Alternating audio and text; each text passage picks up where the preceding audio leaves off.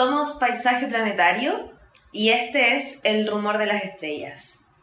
Estamos muy muy felices de encontrarnos de nuevo en eh, como grabando este podcast para ustedes. Eh, mi nombre es Mars y estoy acompañada de mi querida amiga Pax. Hola, ¿cómo están? Bueno, ha sido lo peor de la vida tratar de poner todo para que funcione la grabación del día de hoy. Aunque nos escuchen con un poco menos de calidad, quizás. Estamos muy felices de estar acá. Así que por favor, adelante. Sí, nos eh, ha costado bastante el día de hoy eh, grabar. Hemos tenido inconvenientes. Pero ante todo queríamos eh, grabar sí o sí este episodio para poder traerles el contenido como lo teníamos planificado.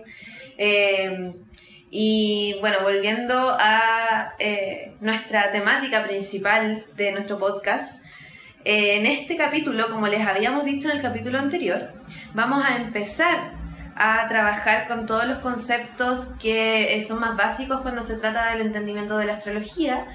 Y ahora vamos a empezar con los signos.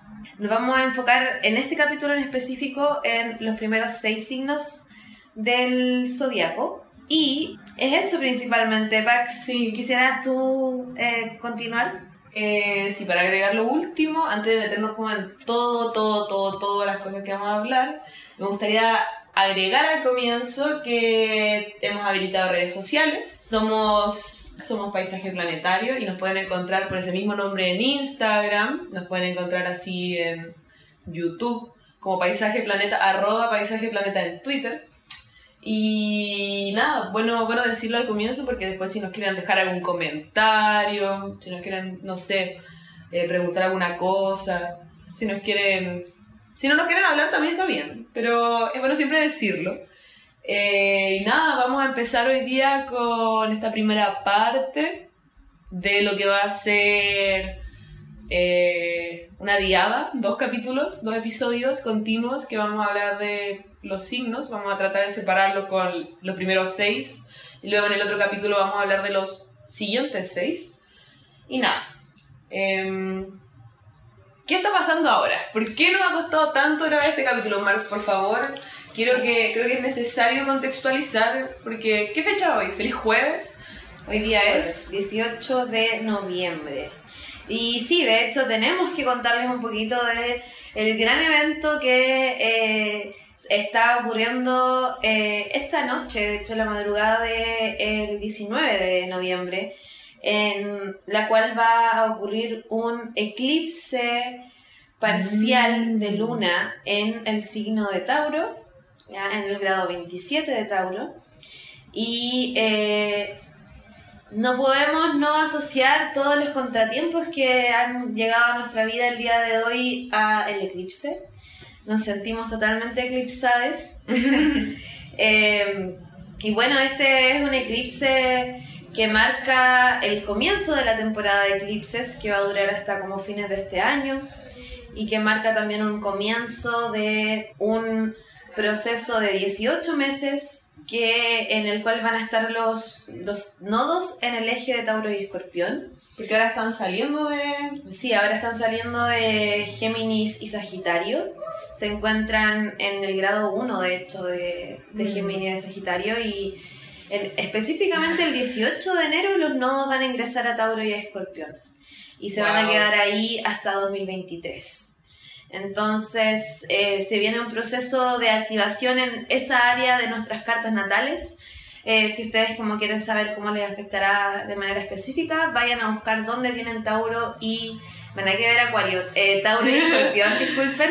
Aprovechemos, aprovecha de contar, ah, ya, bueno, nos- nosotros ya nos presentamos la, en el episodio anterior, pero Mars tiene una cuenta en Instagram, Marsocier, a donde publica mensualmente o con cierta frecuencia publicaciones acerca de la luna, de sus fases, ahora hizo un, un post hermoso del eclipse, del eclipse y de la luna llena en Tauro. Gracias, amiga. Así que cualquier cosa pueden consultarlo ahí. Y, y también nada, em, a propósito de lo que estabais diciendo, obvio, se está cerrando como estamos como con una patita dentro El de... comienzo del fin. Sí, estamos como con una patita todavía metidos dentro de, de lo que fue el eje, la temporada de eclipses dentro de los ejes de Géminis, Sagitario. Y ahora estamos como entrando, pero todavía no 100% entrando, también saliendo, entrando y saliendo Tauro, Escorpio, volviendo a Sí. Géminis, Sagitario, etc. Sí, y bueno, es un eclipse que afecta sin duda más a los signos fijos, o sea, personas que tengan como planetas o puntos importantes en su carta en Tauro, Leo, Escorpión o Acuario. A esas son las personas que probablemente van a sentir más como toda esta temporada de, eclipses y en particular como la entrada de los nodos a este eje de signos. Eh, pero es un eclipse que en modo muy general trae finales en torno a nuestra relación con el valor, con lo material, con el arte, la belleza, la plata. Claro. Eh, en este momento tenemos a Urano en Tauro también y no puedo evitar asociar este tránsito también como a todo lo que está sucediendo en términos como de la crisis medioambiental, en términos como de crisis económica, todo eso tiene que ver con Tauro. Política. Y entonces, eh, claro, es un, es un eclipse que está intenso y que marca ciertos temas que van a estar presentes de aquí al menos eh, un año. Mm. Así que mucho ojo con eh, los temas que se están tocando ahora, porque probablemente van a seguir trabajándose y repitiéndose eh, en los próximos como meses, el próximo año, eh, etcétera. Los eclipses son tiempos de recogimiento, son tiempos en los cuales tenemos que reflexionar ante todo y descansar.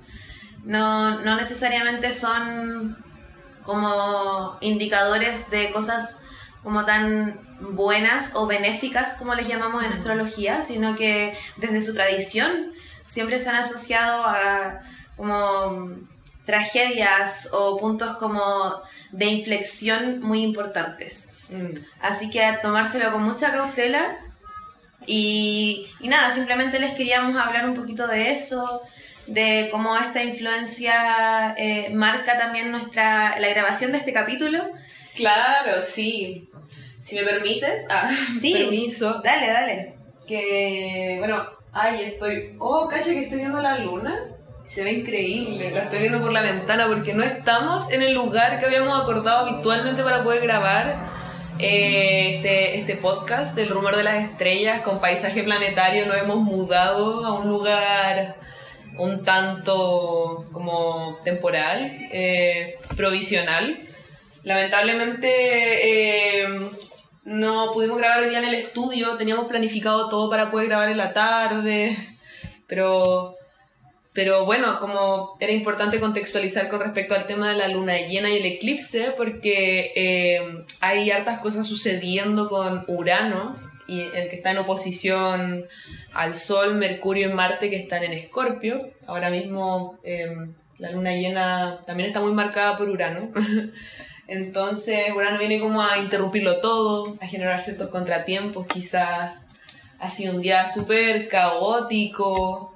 Eh, ahora mismo quería comentarles que a la hora de la grabación de esto, el ascendente está en el grado 18 de Géminis. Y, y ya pronto vamos a empezar. ¿A qué hora es el eclipse? A las 6 de la mañana. Uf, queda poquito. Ah, no, no queda, no queda tanto en verdad. O sea, no es tan tarde. Son, ahora mismo son las 10, 11 de la noche. Y después de todos los problemas, por fin podemos empezar. El ascendente está en Géminis, la luna en Tauro, a punto de estar completamente llena. El sol en Escorpio, en conjunción a Mercurio. Y Marte también está en Escorpio, en oposición a Urano. Harta tensión ahí. Ah, pero bueno, primero, o sea, para poder empezar a entender también de que de, de todas estas cosas, eh, aquí con Paisaje Planetario, Marci y yo nos hemos comprometido con, con poder empezar a tocar los temas esenciales para eh, ir comprendiendo una carta astrológica, ¿cierto? Eh, la semana pasada hablábamos de eso, o sea, cuando estábamos grabando, les comentábamos durante el último episodio que bueno, para comprender un poco las directrices básicas de la astrología, es posible dividir eh, todos los componentes, los elementos de una carta astral, en cuatro amplias categorías o, bueno, o tipos de, de, de componentes que serían, en primer lugar, los signos, los planetas, las casas y los aspectos.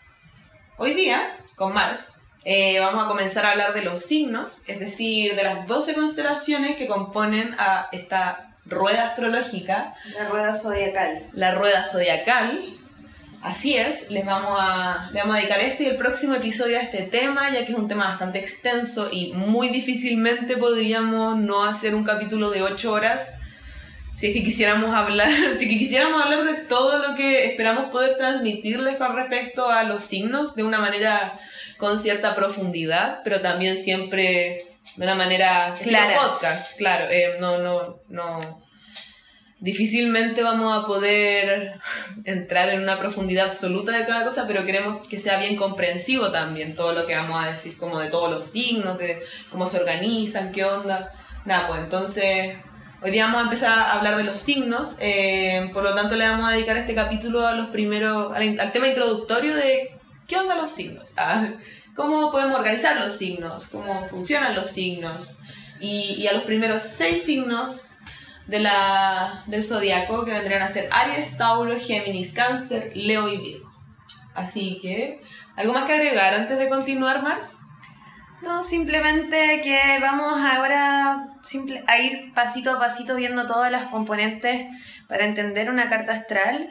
Y claro, en- pensamos que la pensamos que la base eh, y también quizás la mejor manera de empezar a estudiar astrología a través de los signos por un, de un- desde una parte porque es como una energía general y también siento que porque estamos todas familiarizadas con los signos. Es lo que Mm. más conocemos cuando hablamos de astrología.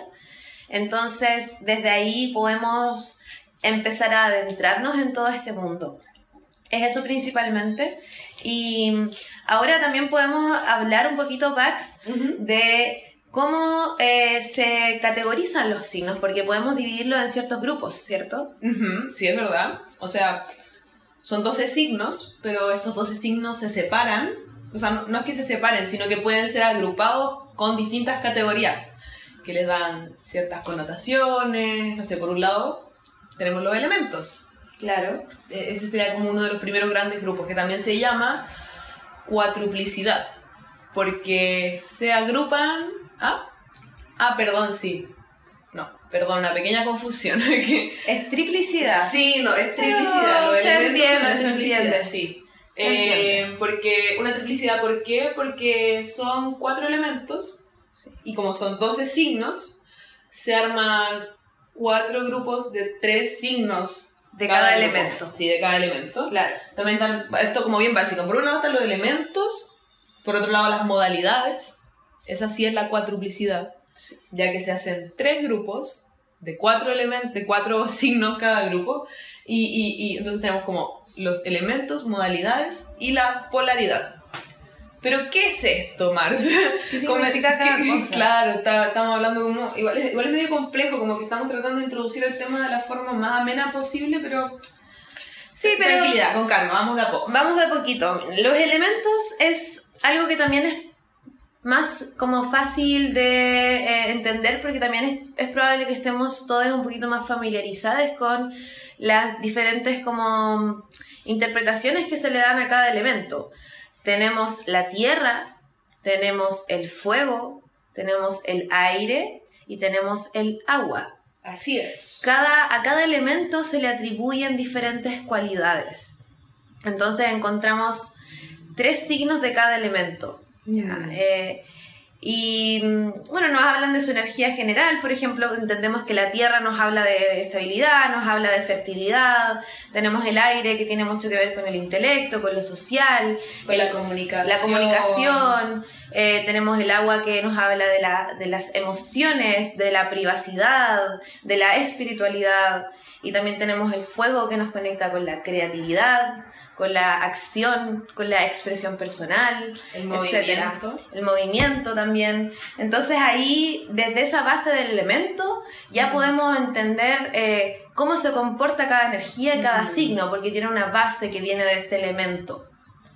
Es bonito igual pensar en eso porque claro que ahora cuando uno se pone a pensar por qué, no sé, por ejemplo, por qué la tierra es de la forma que tú la describes, por qué el agua es la forma de la que tú la describes, y, y, y de alguna manera cuando cuando hace mucho tiempo ya, cuando se estaban pensando en todos estos esquemas, cuando se estaban contemplando y reflexionando como acerca de todas estas cosas y, estaba como comenzando a, a tejerse esta lógica de elementos, modalidades, eh, el fuego era primeramente considerado como aquel aspecto que da vida. Como Sí, por, aquel la- por eso es la sí, creación. por eso es la creación. Por eso es la el creatividad del fuego fuego. es tenaz, el fuego quema todo lo que, lo que toca, el fuego, el fuego es difícil de ignorar y, y también por eso termina adquiriendo ciertas como, no sé, por los signos de fuego que serían Aries, Leo y Sagitario, son como que tienden a asociarse como en un grupo más bien, no sé, extrovertido, El afuera. sí, como hacia afuera y, y siempre el fuego es como que está muy presente, medio histriónico. Pero por ejemplo la Tierra, eh, como si, si uno ahora se pone a pensar acerca ya, ¿cómo es la Tierra? El mundo está hecho de tierra, todas las cosas del planeta, todo lo material es tierra, es tangible, es concreta, es dura, por lo tanto la obstinación, la el poder de concretar, de crear a través de lo material, de, de establecer las cosas que, que, que requieren cierto peso, que necesitan mantenerse frente a las condiciones externas, la tierra por eso tiende a adquirir como todas esas eh, eh, como adjetivos que tú mencionaste anteriormente. Sí, la tierra viene a ser como el contenedor de la vida. Claro, si, si el fuego es el espíritu, la vida misma, La vida el- misma. la tierra es el cuerpo. El cuerpo, el cuerpo, todo, todo el cuerpo y toda la materia se asocia a la tierra. Entonces, Mm. todo lo que. Eh, para que una planta crezca tiene que tener tierra. Para que haya vida tiene que haber tierra. Tiene que haber como algo que contenga. Entonces, nosotros en, en- a nivel corporal, como nuestro cuerpo es nuestra tierra. La- todo lo que es cuerpo se asocia a la tierra también. Mm. Entonces, Los signos de tierra son eh, Tauro, Virgo, Capricornio. Sí, Tauro, Virgo, Capricornio. Todos eh, signos muy asociados a la estabilidad, Sí. a eh, la calma, la sensatez, como son Mm. cualidades que se le atribuyen a este, a este tipo de signos. Y, y por otro lado, por ejemplo, el agua, eh, así como para ir viéndolo bien generalmente, porque después cuando vayamos hablando de cada signo vamos a ir más en profundidad cómo se manifiestan estas cosas. Pero el agua, por ejemplo, eh, todos los seres vivos tienen agua. El, el agua se asocia a la emocionalidad, porque el agua no tiene forma. No, No, po. la, el agua ah, toma la forma del contenedor en donde está. Entonces, uy. entonces como el agua toma la forma del contenedor donde está, el agua tiene como este carácter más abstracto, como que no nunca es muy clara. El agua tú te puedes eh, y meter al agua, ¿cómo se llama cuando alguien no sé? Zambullir. te puedes zambullir en el agua y, y- y te absorbe. Es algo es muy intuitiva porque cuando, por ejemplo, no sé, un insecto cae en un vaso de agua, todo el agua se mueve mientras que el insecto, no sé, se zambulle o, se, o se ahoga y, trata como de moverse. El agua entera lo absorbe, lo traga. Por eso es muy intuitiva porque todo lo que todo lo que toca el agua, el agua se da cuenta de inmediato que hay algo, hay un cuerpo extraño en sí misma. El agua se asocia mucho a la emocionalidad, a la intuición, a la percepción. Em, ¿qué, podemos- qué más podemos decir del agua? El agua también es como tiene esa asociación a lo privado, porque como tú misma dices, pues la idea de zambullirse en algo que... como que- Sumergirse. sumergirse, Esa era la claro. palabra. La- el, sumerg- el sumergirse, esa es la palabra exacta, nos lleva como a una especie de profundidad descon- desconocida. Eh, y también como el cómo lidiamos como nuestras emociones también suele ser un espacio bastante privado. Todos los signos de agua lidian un poco con eso, con este un nivel de privacidad y también con la espiritualidad, porque como tú dices, el agua es algo un poco abstracto, al igual que este al igual que todo lo abstracto de la vida, eh, le tratamos de de repente dar sentido a través de la espiritualidad. Eh, entonces, sí. Los signos de agua son Cáncer, Escorpio, Piscis. Ah, para quienes no sabían. Eh, y por último, eh, bueno, el aire. El aire. El aire, como que. El aire es el que sí. está alrededor de todo. si tú lo pensás, bueno, si el, la, la, el fuego es el espíritu, como la energía creadora, eh, aquello que, que, da vida, y la tierra es el cuerpo, y el agua es lo que está al interior, y, y es contenido por la tierra, protegido por el fuego o, o, movido por el fuego. El aire es todo lo que está entre medio. Es todo lo que está entre es todo lo que está afuera entre medio, por lo tanto, como está afuera, la comunicación es el acto de transmitir aquello que se mantiene en tu interior hacia afuera, sacarlo como con palabras, no sé, el, aire eh, a, la hora de moverlo y que genera sonido, el sonido es el habla. Em, también por lo tanto tiene mucho que ver con el pensamiento y como el pensamiento, la forma que tiene de materializarse es a través de palabras. Sí, eh, sí, todo eso totalmente. Eh, pero también el aire siento que se asocia, bueno, todos los signos de aire, todo el aire en general en astrología se asocia a lo social, mm. porque si entendemos como el fuego, claro, como la creación, la tierra como lo que lo contiene, el agua como, no sé, las emociones, la seguridad o la privacidad, todo eso lo podemos vivir de manera individual. Pero el aire, el aire viene cuando entendemos que somos como cuerpos sociales, que no estamos como soles en el mundo. Entonces viene aquí todo lo que habla Pax de la comunicación, porque tenemos que conectar, tenemos que conectar de algún modo con nuestro medio. Y eso es el aire. Mm. El aire es cuando conectamos con todo, cuando hacemos redes redes con otras personas, cuando aprendemos a comunicarnos, aprendemos a eh, como percibir nuestro entorno. Y, y, como ir ganando información. Entonces todos los signos de aire se conectan con eso, se conectan con lo social, se conectan con eh, lo intelectual, por supuesto, con todo lo mm. que es como mental, la cabeza, el mundo racional, cuando entendemos, procesamos desde este mm. mundo ya más mental.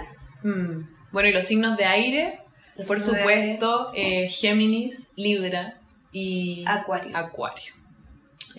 Entonces, eso sería como eh, pasar más bien, como bien general con respecto a nuestras experiencias y aquellas cosas que, que podrían atarse para empezar a ser descriptores de qué son los elementos. Y también sería importante, bueno, lo, lo siguiente vendría siendo, eso es una forma de ordenar y es un tipo de, de, como de adjetivo que tiene cada signo. Cada signo es de un elemento y también cada signo es de una modalidad. Y como hay tres signos de aire, cada signo de aire tiene una modalidad distinta, porque son tres tipos de modalidad. Está la modalidad cardinal, está la modalidad fija y también está la modalidad mutable. Esto hace que tengamos 12 signos, de los cuales hay tres signos de cada elemento y cada uno de esos tres signos es de un tipo de modalidad, es un tipo, contiene un tipo de modalidad. Em, las modalidades son a lo que nos referíamos recién como cuatriplicidades. Y, y bueno, las modalidades tienen una analogía con las estaciones del año. Sí, em, la, la, modalidad nos habla de, algún, de una especie de carácter que toma la mm. energía.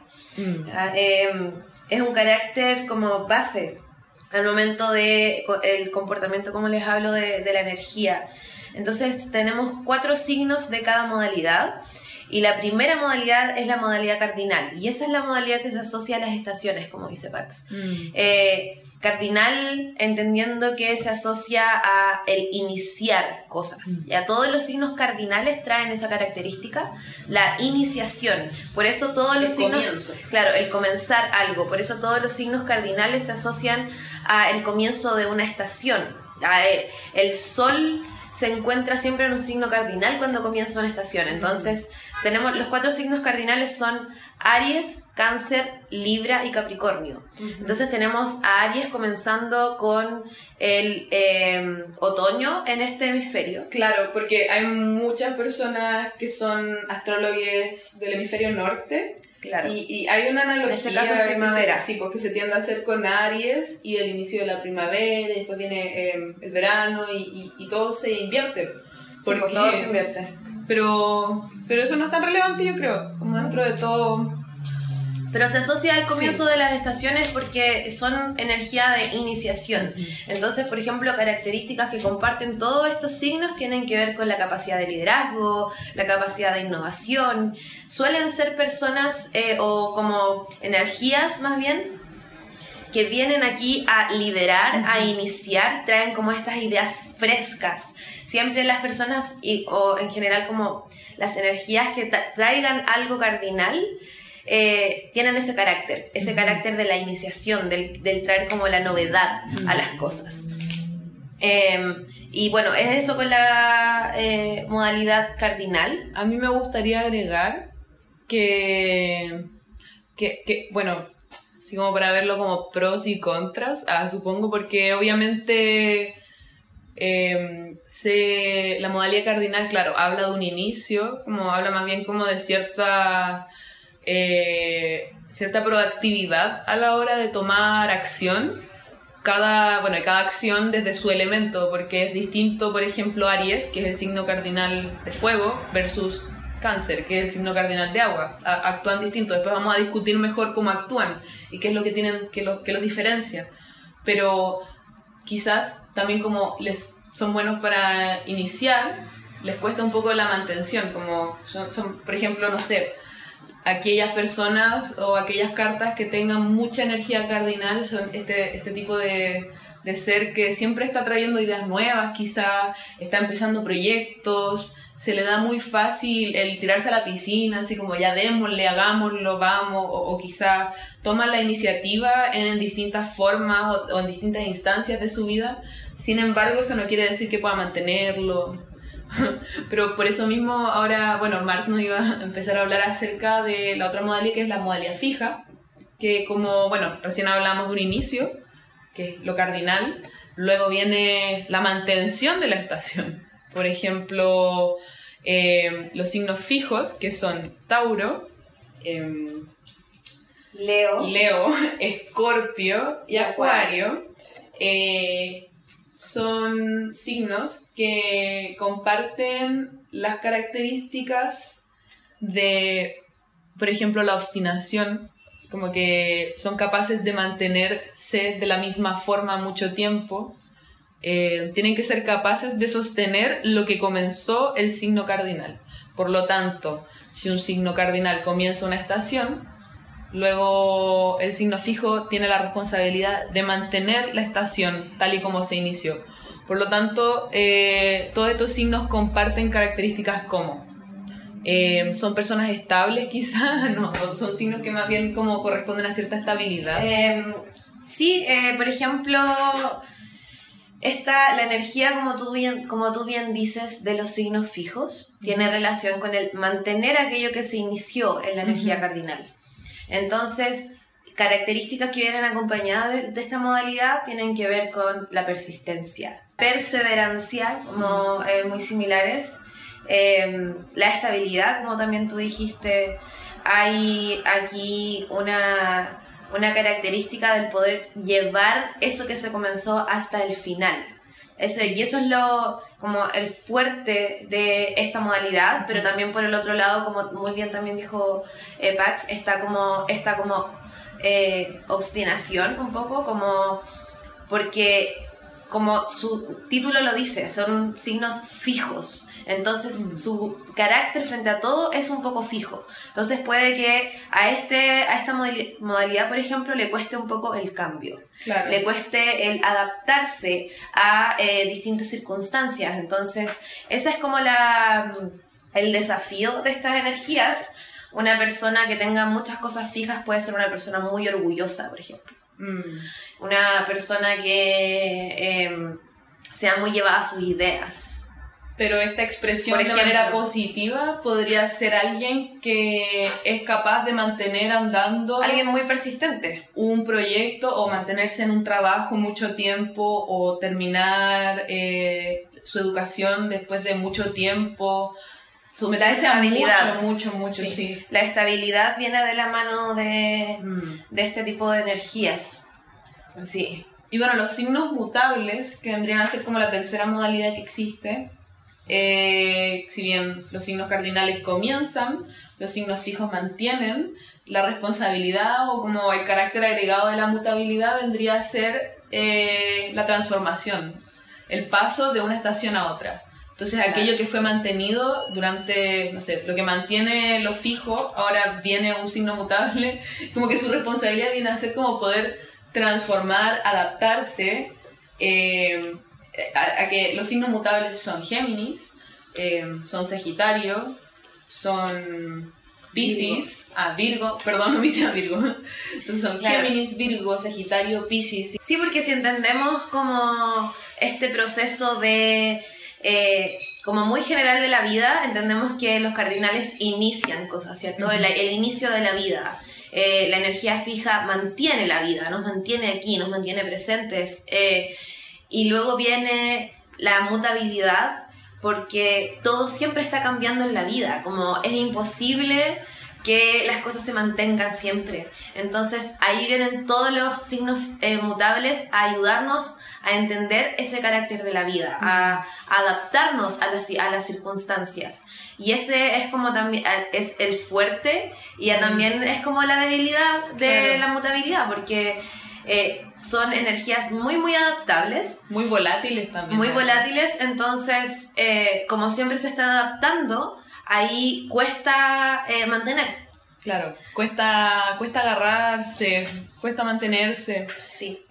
igual pero son energías como muy adaptables en general a cualquier situación, eh, a cualquier como cosa que les traiga la vida.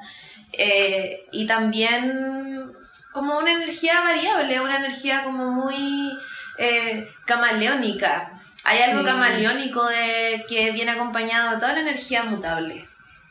Sí, así como hay algo muy valioso de, poner, de poder enfrentarse al cambio y, ni siquiera enfrentarse, como son como este tipo de energía que se entregan al caos igual, yo creo. Sí, y, y pueden vivir muy bien con eso, como especialmente quizá, quizás es más difícil elegir una vocación, por ejemplo, quizás es más difícil como mantenerse en un lugar pero por otro lado, esta versatilidad le lleva como a aprender muchas cosas distintas, a poder enfrentarse a distintos escenarios y a poder adaptarse, porque eso es lo que deben hacer, adaptarse a las nuevas circunstancias. Algo que quería decir con respecto a lo que dijiste hace un rato, como del ciclo, de que las cosas que...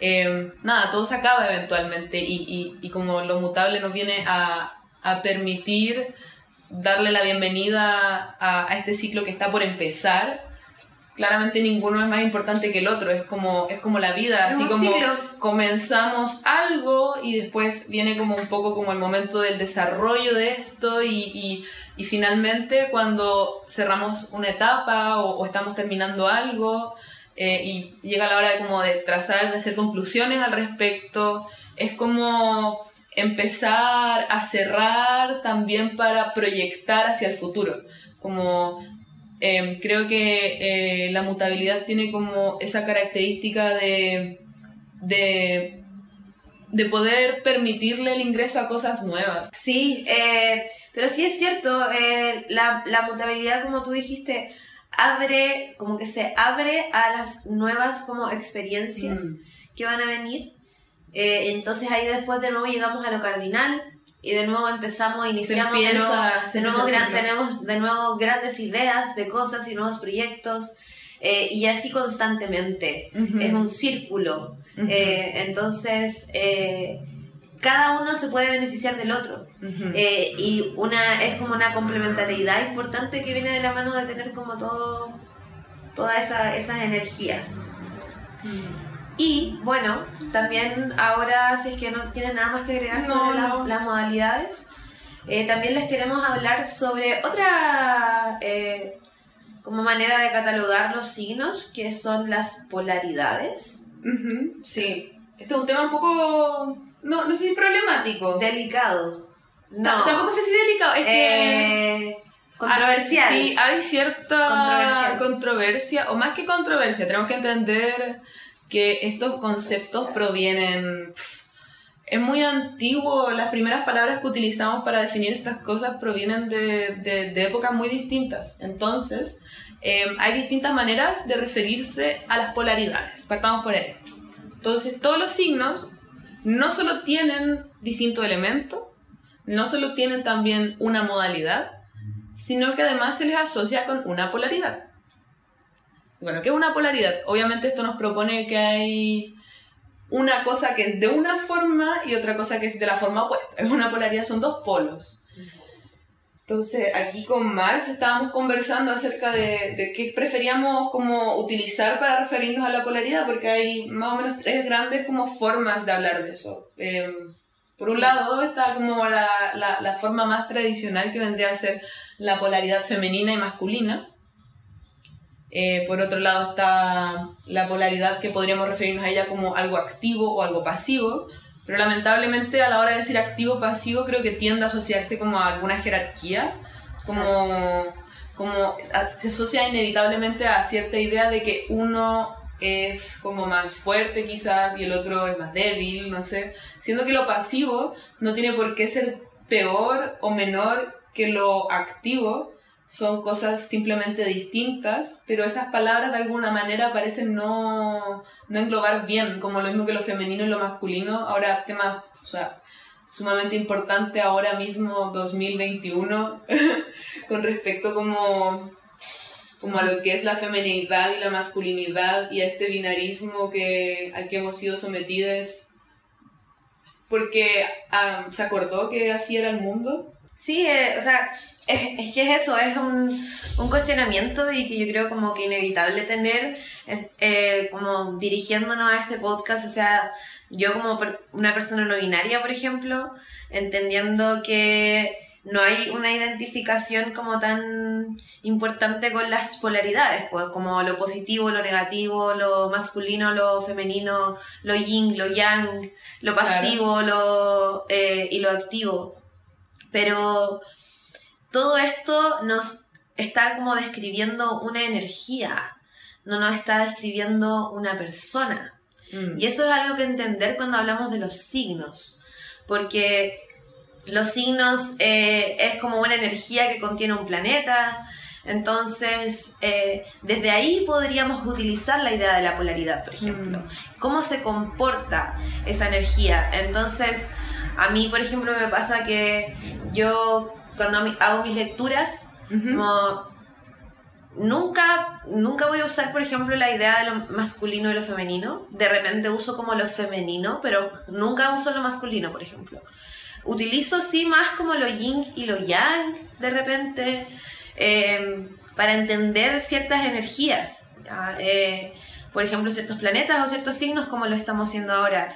Pero claro que es un cuestionamiento y es súper bueno que nos lo cuestionemos, en el fondo, como que estamos en este momento eh, de, como, de la historia, como tú dijiste, 2021. Eh, entonces, hay que abrir como la, la conversación en torno a qué utilizamos, qué no utilizamos, eh, es determinante o no es determinante, etc. A mí igual debo decir que hay cierta cosa que me... Em, creo que, por ejemplo, más que el tema de que si es femenino o es masculino, es como la connotación que tienen esas palabras. Y cómo lo masculino ha tendido a ponerse superior sobre aquello que es femenino. Y lo femenino siempre ha sido relegado a ciertas cosas y lo masculino siempre ha sido como, o más que siempre, históricamente a través de ciertos lentes hegemónicos, tradicionales, culturales, aquellas cosas masculinas siempre han sido vistas con, como quizás con cierta admiración. Eh, y, de alguna manera u otra esto, esto no solo afecta em, a la vida histórica sin la astrología, sino que tiene hoy en día hay muchas personas, muchos astrólogos que son personas de... Em, antes la astrología era practicada mayoritariamente por hombres. Como hoy en día, irónicamente, la astrología parece ser em, algo practicado mayoritariamente por personas disidentes o mujeres cis o personas que no son hombres cis. Eso como para ponerlo en grandes rasgos. Es, un, es como una disciplina que atrae em, mayoritariamente eh, personas disidentes y, y, entendiendo esto como personas criadas en condición de mujer. Esa es como una, una forma que me gusta mucho para referirme a esta categoría buena manera de mujer. Como buena manera de ponerlo. Creo que la disciplina de la astrología atrae principalmente a personas criadas en condición de mujer, muchas veces disidencias, no por, no, no por quitarle el espacio como a las personas que fueron criadas en condición de hombre, que también son muy atraídas, se atraen, son atraídas hacia la La astrología los atrae mucho. La astrología claro. puede atraer a Sí, quien sí. sea, solamente que en el contexto en el cual estamos viviendo hoy, Mm. Sí hay una tendencia mayor de, como tú dices, pues de como eh, disidencias eh, y entre comillas mujeres.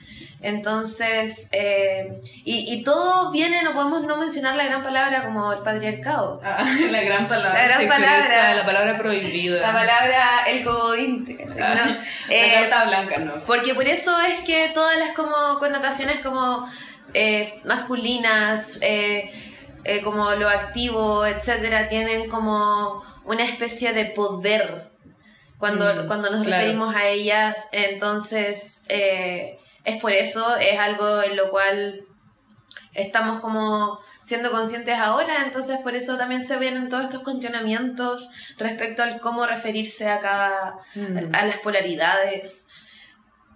Y A mí, a mí me gustaría agregar, quizás como antes de seguir, que esto es una discusión muy interesante. Realmente ahora estamos como haciendo una pincelada con respecto a las capas y capas y capas de temas y como de distintas cosas que están involucradas en el mero hecho de, de, de empezar a discutir las palabras que utilizamos para referirnos a tal cosa. Yo sé que esta es una época en donde las palabras son un tema sensible, como en su gran parte el lenguaje es un tema muy extenso, muy vasto, las cosas que usamos para referirnos a otras también es un momento de mucho cuestionami- cuestionamiento en general con respecto al lenguaje. Y creo que incluso podríamos eventualmente destinar como un capítulo completo a este tema con respecto a la representación o a la no representación de la femenidad y de todas estas cosas y como todo lo que se le atribuye a las categorías que tienden a ser asociadas con aquello que es femenino o aquello que es pasivo, ya que yo creo que son palabras que no son malas, las palabras no son negativas en sí, pero la connotación que traen tiende a ser negativa o tiende a ser mirada desde un lente histórico, actual, contemporáneo, en donde hoy en día si hablo de feminidad no puedo no pensar en feminismo, no puedo no pensar en, no sé, en el movimiento que se está dando como el movimiento feminista que ahora está sucediendo en el mundo entero y de las distintas maneras en que esto se expresa en distintas culturas. Bueno, en fin, creo que esto es como una discusión muy interesante que podríamos llevar incluso a un capítulo, a un episodio completamente dedicado a eso, pero nos queremos quedar con que las polaridades que vamos a preferir usar son yin y yang. eh, sí, bueno, lo, es que es una... Es como decir lo mismo en otras palabras, la Ah, verdad. claro, como pero- introvertido, extrovertido, interno, externo, Claro. como algo y lo otro. Claro. eh, Lo que está aquí y lo que está allá. Eh, y también, eh, como, claro, esto es un tema que es súper interesante y que hay muchas maneras de trabajarlo. Y también el último tiempo, dentro como de ciertos círculos astrológicos, se ha como, como conversado sobre empezar a hablar de, de los signos no como polaridades, sino que, por ejemplo, añadiendo otro tipo de conceptos, como por ejemplo lo seco, lo húmedo, Mm. eh, y ese tipo de cosas como lo que es como más gaseoso, lo que es como, por ejemplo, entendiendo los estados de como de la materia y, Mm. y de ahí también tomando diferentes como interpretaciones. Así que eso, yo creo que sí o sí vamos a hacer un capítulo para hablar de esto largo y tendido, quizás, eh, y cuestionarnos todo lo que hay dentro de eso, porque es muy, muy interesante y, y mm, bueno, por último, también eh, otra como categoría, entre comillas, que podríamos utilizar para entender cada, cada signo, eh, se trata de las regencias. Cada signo es regido por un planeta Mm. porque los protagonistas de la astrología son los planetas. Entonces, eh, como yo en algún momento de esta conversación dije, eh, el signo es como una energía de la cual el planeta se tiñe, el planeta Mm. como que porta una energía. Entonces, cada signo siempre va a responder a un planeta. Eh, de manera muy general, vamos también a hablarles de cómo cada planeta responde a un, a un signo. O sea, perdón, cómo cada signo responde a un planeta, Y como cada signo tiene a su único regente. a su único regente y que también eh, cuan- cuando se incorporó la astrología moderna quedaron algunos signos que tienen dos regentes. Mm. Y ahí también vamos a hablar de eso. Mm. Eh, a medida que vamos viendo cada uno, Claro, ¿te sí. parece? Ahora, eh, antes de por fin, ah, como después de esta pequeña introducción, que, uy, mira, uno, yo digo que es pequeña, no fue nada pequeña, pero es que realmente es muy pequeña. si si Sí. queremos hablar realmente de esto como ya, concepto a concepto, es, es un tema enorme, un tema enorme, pero, pero esta es como más o menos la forma que tenemos de empezar a introducir quizás como estos temas a través de nuestra, nuestra propia perspectiva personal, individual, incluso en conjunto como paisaje planetario tenemos evidentemente experiencias cotidianas con los distintos signos y con estas energías que, que vamos discerniendo de distintas formas. Bueno, antes de continuar y darle el inicio a un poco como hablar de los signos en sí, quería, queríamos citar, eh, yo quería citar un poco eh, un párrafo de un libro que se llama Filosofía Oculta. Es un libro escrito, bueno, es un libro compuesto de tres libros, básicamente. Eh, escrito por Cornelio Agripa. Eh, Agripa fue un filósofo, médico y astrónomo alemán. Wow, pasó una moto Eh, pausa. sí que es, lo siento, eh, estamos en un lugar que queda al lado de una gran avenida acá en Santiago, entonces de repente pasan ese tipo de ruidos. Supongo que lo van a escuchar un poco lejos, pero son cosas, eh, cajes del oficio. Sí, bueno, Eh, y... continuamos, Pat. Sí. Bueno, y antes de seguir, eh, nada, Agripa fue un filósofo, médico y astrónomo alemán, bueno, de 1486 a 1535 más o menos su vida, cuyas obras principales tuvieron mucho que ver con la filosofía oculta, que son tres libros que hablan acerca de todos los temas mágicos, astrológicos, eh, recopiló información sobre todos los datos conocidos hasta el momento de astrología, hasta ese momento, magia, medicina, alquimia y filosofía natura, y lo respaldó teóricamente, intentó respaldar, una tarea increíblemente ardua, intentó respaldar teóricamente todo esto para explicar ciertos funcionamientos del mundo. Y nada, pues es un poco denso quizá eh, aquí esta cita, pero quería y me parecía súper pertinente mencionarla, porque todo lo que estamos conversando recién tiene mucho que ver con estos escritos que se, van, se han ido recuperando con el tiempo. Eh, todos estos filósofos fueron muy perseguidos por la iglesia, fueron muy perseguidos por, por distintas instituciones, y, no solo eso, sino que... eh, aunque no hayan sido perseguidos, en algún momento eh, hubo muchos textos que se perdieron, que ahora recientemente se han ido recopilando, se han ido traduciendo, gracias al trabajo arduo e increíble de astrólogos contemporáneos, actuales. Y bueno, en fin, eh, sin más, sin, a- atrasarme más, le- les quería leer esta pequeña cita. Esto es con respecto a los cuatro elementos, sus cualidades, composición y mezcla. Hay cuatro elementos, principales fundamentos de todas las cosas corporales, a saber, el fuego, la tierra, el agua y el aire, de los que están compuestas todas las cosas visibles aquí abajo, no por modalidad alguna de fusión, sino de transmutación y unión, en las que se resuelven al corromperse. Ninguno de los elementos sensibles es puro, están mezclados en mayor o menor proporción y son capaces de transmutación recíproca. Así la tierra se convierte en barro, disuelta se torna en agua, condensada y espesada se transmuta en tierra y al evaporarse por el calor se convierte en aire. Este aire al calentarse demasiado se modifica en fuego y este fuego al extinguirse se cambia nuevamente en aire. Más al refrigerarse, al refrigerarse luego de un calor extremo, cambia en tierra o en piedra o en azufre, como se aprecia por ejemplo el rayo. Platón cree que la Tierra es totalmente transmutable y que los demás elementos son transmutables en ella y entre sí recíprocamente. La Tierra está separada de los elementos más sutiles sin transmutación, más al disolverse y mezclarse en lo que constituye la disolución retoma su forma primera.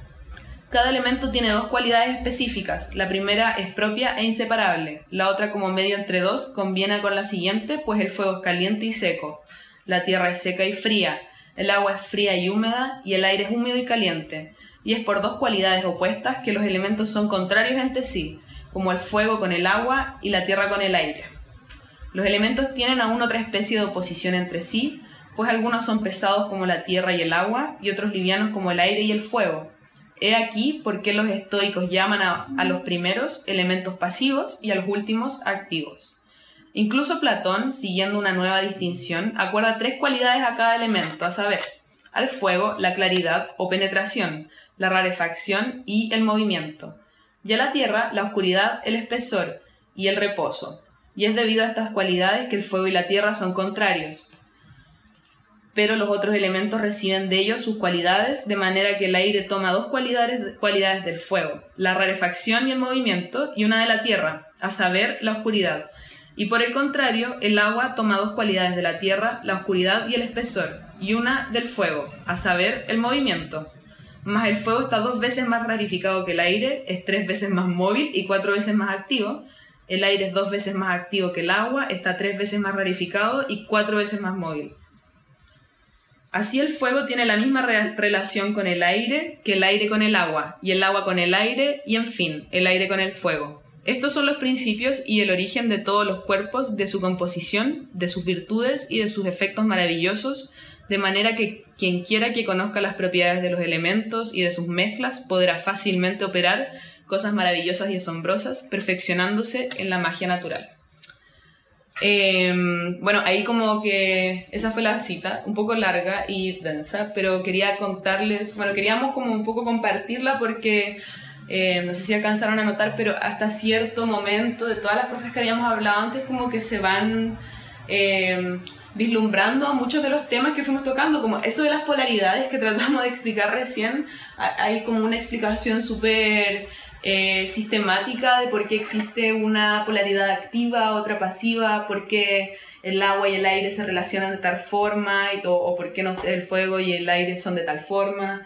a mí me parece muy bonito, honestamente me fascina. y también habla mucho sobre cómo las, las, modalidades, no de manera directa, pero también habla de las modalidades. Mm. Y no, a mí, me encanta ese, me encantó ese, ese extracto del, texto. Explica muy bien todo lo que se relaciona con los elementos. El libro se llama Filosofía Oculta y es de Cornelio Agripa. Creo que está en internet. Si lo quieren descargar en PDF, además que lo pueden encontrar en torrent. Y bueno. Así es. Y ahora vamos a continuar con los signos. Em, bueno, Aries es el primer signo del zodiaco eh, bueno, Aries es un signo de fuego, es el primero de los 12 signos. Aries, la constelación de Aries, el signo Aries es un signo de elemento de fuego de modalidad cardinal, ah, con relación a lo que estábamos diciendo. Es una cabra, un carnero. Eh, un carnero, sí. Sí. Em, Representado por un carnero, su simbología. Sí, su imagen es un carnero. Sí. Su glifo que es como esta imagen, como de dos cuernitos, ¿han visto como el glifo de Aries? Eh, eso representa un carnero. Es un signo, como decíamos, cardinal, de fuego, yang. Eh, lo que sería el equivalente, voy a decir esto como antes estábamos hablando, lo que sería el equivalente de decir positivo, masculino, etc. Que, que generalmente es asociado con, con, con la impulsividad, por ejemplo, características asociadas a Aries, personas que tengan como eh, muy prominente Aries en su carta son asociadas a, a, la agresividad igual. Es un signo regido por Marte. Marte, el planeta de la guerra. Marte, un planeta violento en, en esencia, reactivo, agresivo, activo, reactivo y activo. Y entonces Aries viene a, a, tener mucho que ver con todas estas características. Como decíamos hace un rato, fuego es más bien como la acción. Eh, el fuego tiende a ser un elemento que es muy fuerte, eh, aparece muy... Siempre se ve el fuego, todo lo quema. Por lo tanto, la gente o, o, Aries tiende a aparecer de manera muy impulsiva. Las personas con, con Aries prominente, por ejemplo, eh, pueden ser buenos deportistas, ah, como son por, por, todo lo que eso implica, como el movimiento corporal, el, correr, como hay... Hay que entender que este es un signo que está regido por Marte, como tú dijiste, ¿cierto? Y Marte es el planeta de la acción, es el planeta de la guerra, como dijo Pax, es el planeta de la eh, competencia, es el planeta de em, como el deseo es el planeta de los logros, es el planeta del conflicto también. Entonces, todas esas son características que de algún modo u otro Aries como que incorpora en su energía. Y las incorpora desde el lugar del fuego, porque es Marte en un signo de fuego, porque Marte también tiene una regencia en otro signo de agua. Entonces ahí se comporta de otro modo. Y también eh, otra manera que podemos entender también el, cómo se comporta este signo es a través de la dignidad esencial, entendiendo que el sol se exalta cuando está en Aries. Entonces también tiene características muy muy importantes que tienen que ver con la expresión personal y con el poner afuera las cosas. A Marte y el Sol son energías muy activas y son energías muy de la afuera, de la expresión, del actuar. Em, con esto que tú te refieres a exaltar, quizás podríamos como describir brevemente ah, lo que es exaltar claro, Claro, se refiere a lo que estábamos hablando hace poquito rato cuando dijimos que habían ciertos planetas que eh, se encontraban muy bien en algunos signos y muy mal en otros. Este concepto de la dignidad esencial. Entonces, em, claro, Marte es el regente de Aries, entonces cuando Marte está en Aries se le llama que está en su domicilio porque está como en un signo que le es cómodo, pero también hay algunas ocasiones en las cuales eh, un planeta está mejor que en su casa. Y en este caso, el sol se exalta en Aries. Es cuando donde está mejor el sol. Claro, em, había como una analogía que me gustaba mucho que usaban que otros astrólogos, que era, por ejemplo, el sol, ah, no, Marte. Marte, cuando está en Aries, es su casa, por lo tanto tiene que actuar como un dueño de casa se hace cargo, es, es, responsable, tiene que preocuparse de limpiar, tiene que preocuparse de, no sé, cuando Marte está en Aries, eh, es el lugar en donde él tiene todas sus responsabilidades también. Es como la analogía de estar en, su casa. Pero, por ejemplo, cuando el Sol está en Aries, la gente que tiene el Sol en Aries, el Sol se ve exaltado, porque no es como si fuera el dueño de casa, sino es como un invitado. Que tiene mucho estelar. Entonces, cuando a ti te invitan a una casa, a ti te sirven, eh, a ti te, no sé, por ejemplo, te, te, dan de beber, te hacen sentarte, tú no lavas la losa, tú conversas, tú la pasas bacán, ¿cachai? Entonces cuando el sol está en Aries, se dice que está exaltado, que es una... Todos los planetas y, y, y las luminarias se exaltan en un signo, se deprimen en otro, y, también están en casa, que vendría a ser como ser regente. Entonces Marte está está en casa en Aries, pero el Sol está exaltado. Eh, sí, y eso toma las características solares que también eh, tiene Aries, como por ejemplo eh, una energía como con grandes capacidades de liderazgo, una energía muy creativa, que conecta mucho con todo el trabajo de la expresión personal, es una energía también muy valiente, una energía que en su, en su mejor expresión puede ser muy asertiva, por ejemplo, también eh, son todas características que vienen de la mano de este signo. Mm. Eh, y eh, ¿qué otra cosa que podríamos agregar en relación a este, a este signo? Es un signo que nos conecta con el yo, y al ser el primer signo, conecta con la idea de el yo soy. Esa vendría a ser como la frase que conecta con Aries. Y también es un signo que está asociado a la cabeza. Todos los signos se asocian a una parte de la, mm. del cuerpo y Aries se asocia a la cabeza. Entonces, eh, son algunas de las como otras eh, asociaciones de, de, este signo. Aries es un signo tanto infantil, se dice. Se dice, se, dice. Se dice porque es el primer signo, entonces trae como esta energía de la novedad, de enfrentarse a, como, a, todo a todo como que fuera nuevo. Entonces se hace la analogía a veces con Aries de que es como un niño. Mm. Y tiene un poco de eso, tiene un poco de esa fascinación frente a todo lo que viene y eso también le entrega ciertas características como ser un poquito más aventurero, por ejemplo. Por ejemplo, en gente, como en personas que tengan a Aries muy prominente o que simplemente tengan algo en Aries, eh, creo que cosas como que pueden distinguir a esta gente que son siempre las personas que se ofrecen para ir antes. Las que se ofrecen para salir primero, así como cuando uno está en la clase, ah, en el colegio, ahí. ¿Quién, quiere presentar? ¿Quién quiere hacer la disertación antes? Aries es signo que, que no le importa ir antes, más bien le gusta, le gusta ser el primero en salir quiere llegar primero. Yo siempre asocio Marte a, esa analogía, como de que Marte es el planeta que quiere llegar primero en la carrera. Entonces, mm. cuando conectamos con Marte, es como esa idea. Y tú igual hiciste esa conexión del deporte. El mm. deporte conecta con Aries porque tiene que ver con la competencia. Mm. Con el ganar algo, el lograr algo. Eh, y esa ha sido una característica importante de esa energía. Y también, como te digo, la competencia. La, todas las personas que tengan algo en Aries probablemente suelen ser como, eh, tienen tener esa característica de ser como muy competitivas. Mm.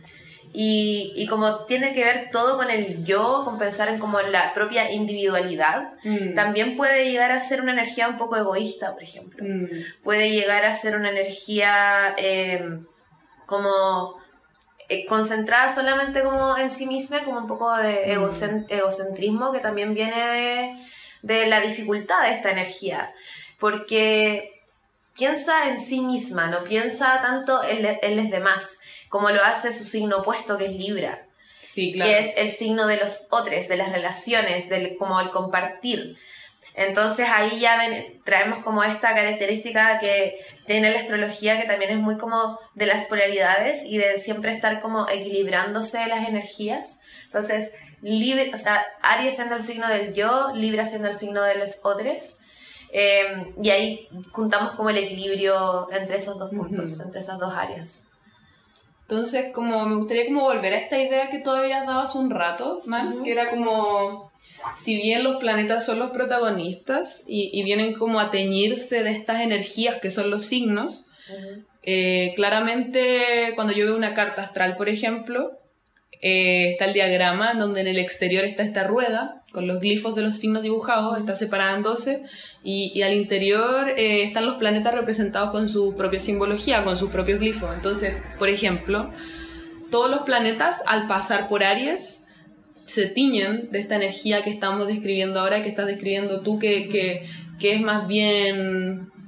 em, más que, es que estoy buscando una palabra, como que justamente ahora se me fueron todas las palabras del cerebro, creo que es porque a la primera parte estuvimos ahí dándole, pero básicamente, mira, por ejemplo, eh, yo tengo mi sol en Aries, en, en el mismo lugar, mi carta está, bueno, una conjunción más bien suelta, como entre medio de los próximos 10 grados tengo a mi sol en Aries en el grado 12 y en los 10, entre medio de los 10 grados siguientes se encuentran em, mi Mercurio, también tengo a Marte y a Saturno en el mismo grado. Estaría Mercurio de grado 19, Marte y Saturno de grado 21-22, ponte tú. Entonces, todas estas cosas que aquí Mars describe muy bien, que ahora mismo yo estoy teniendo un poco de dificultad para escribir, em, algo que también me hubiera gustado decir al comienzo, por ejemplo, es que yo creo que en Mars tú tienes una capacidad increíble para conceptualizar esto como así, de inmediato, y a mí hay ciertas energías que me cuesta incluso poner en palabras como concretas, pero las experiencias, como que tengo experiencias con ellas que son quizás un poco abstractas, pero se entienden de inmediato. Entonces yo, por ejemplo, tengo mi Sol en Aries, eh, y Mercurio en Aries, y Marte en Aries, y Saturno en Aries. Eh, algo que se asocia mucho a Aries, que es como quiere ser el primero, entonces es como este, como correr muy rápido, como darlo todo en un segundo para llegar antes. ¿Qué pasa después de dar toda la energía posible para dar este inicio? Se cansa.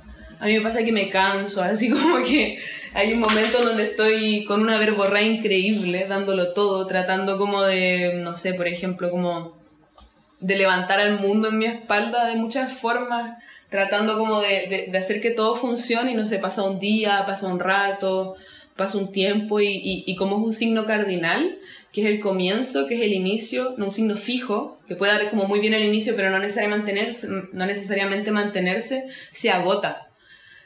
es un fuego muy brillante, pero quema y se apaga. quema muy rápido, es como un fósforo. Sí, de hecho, justo eso quería hablar, sobre cómo Aries es la chispa.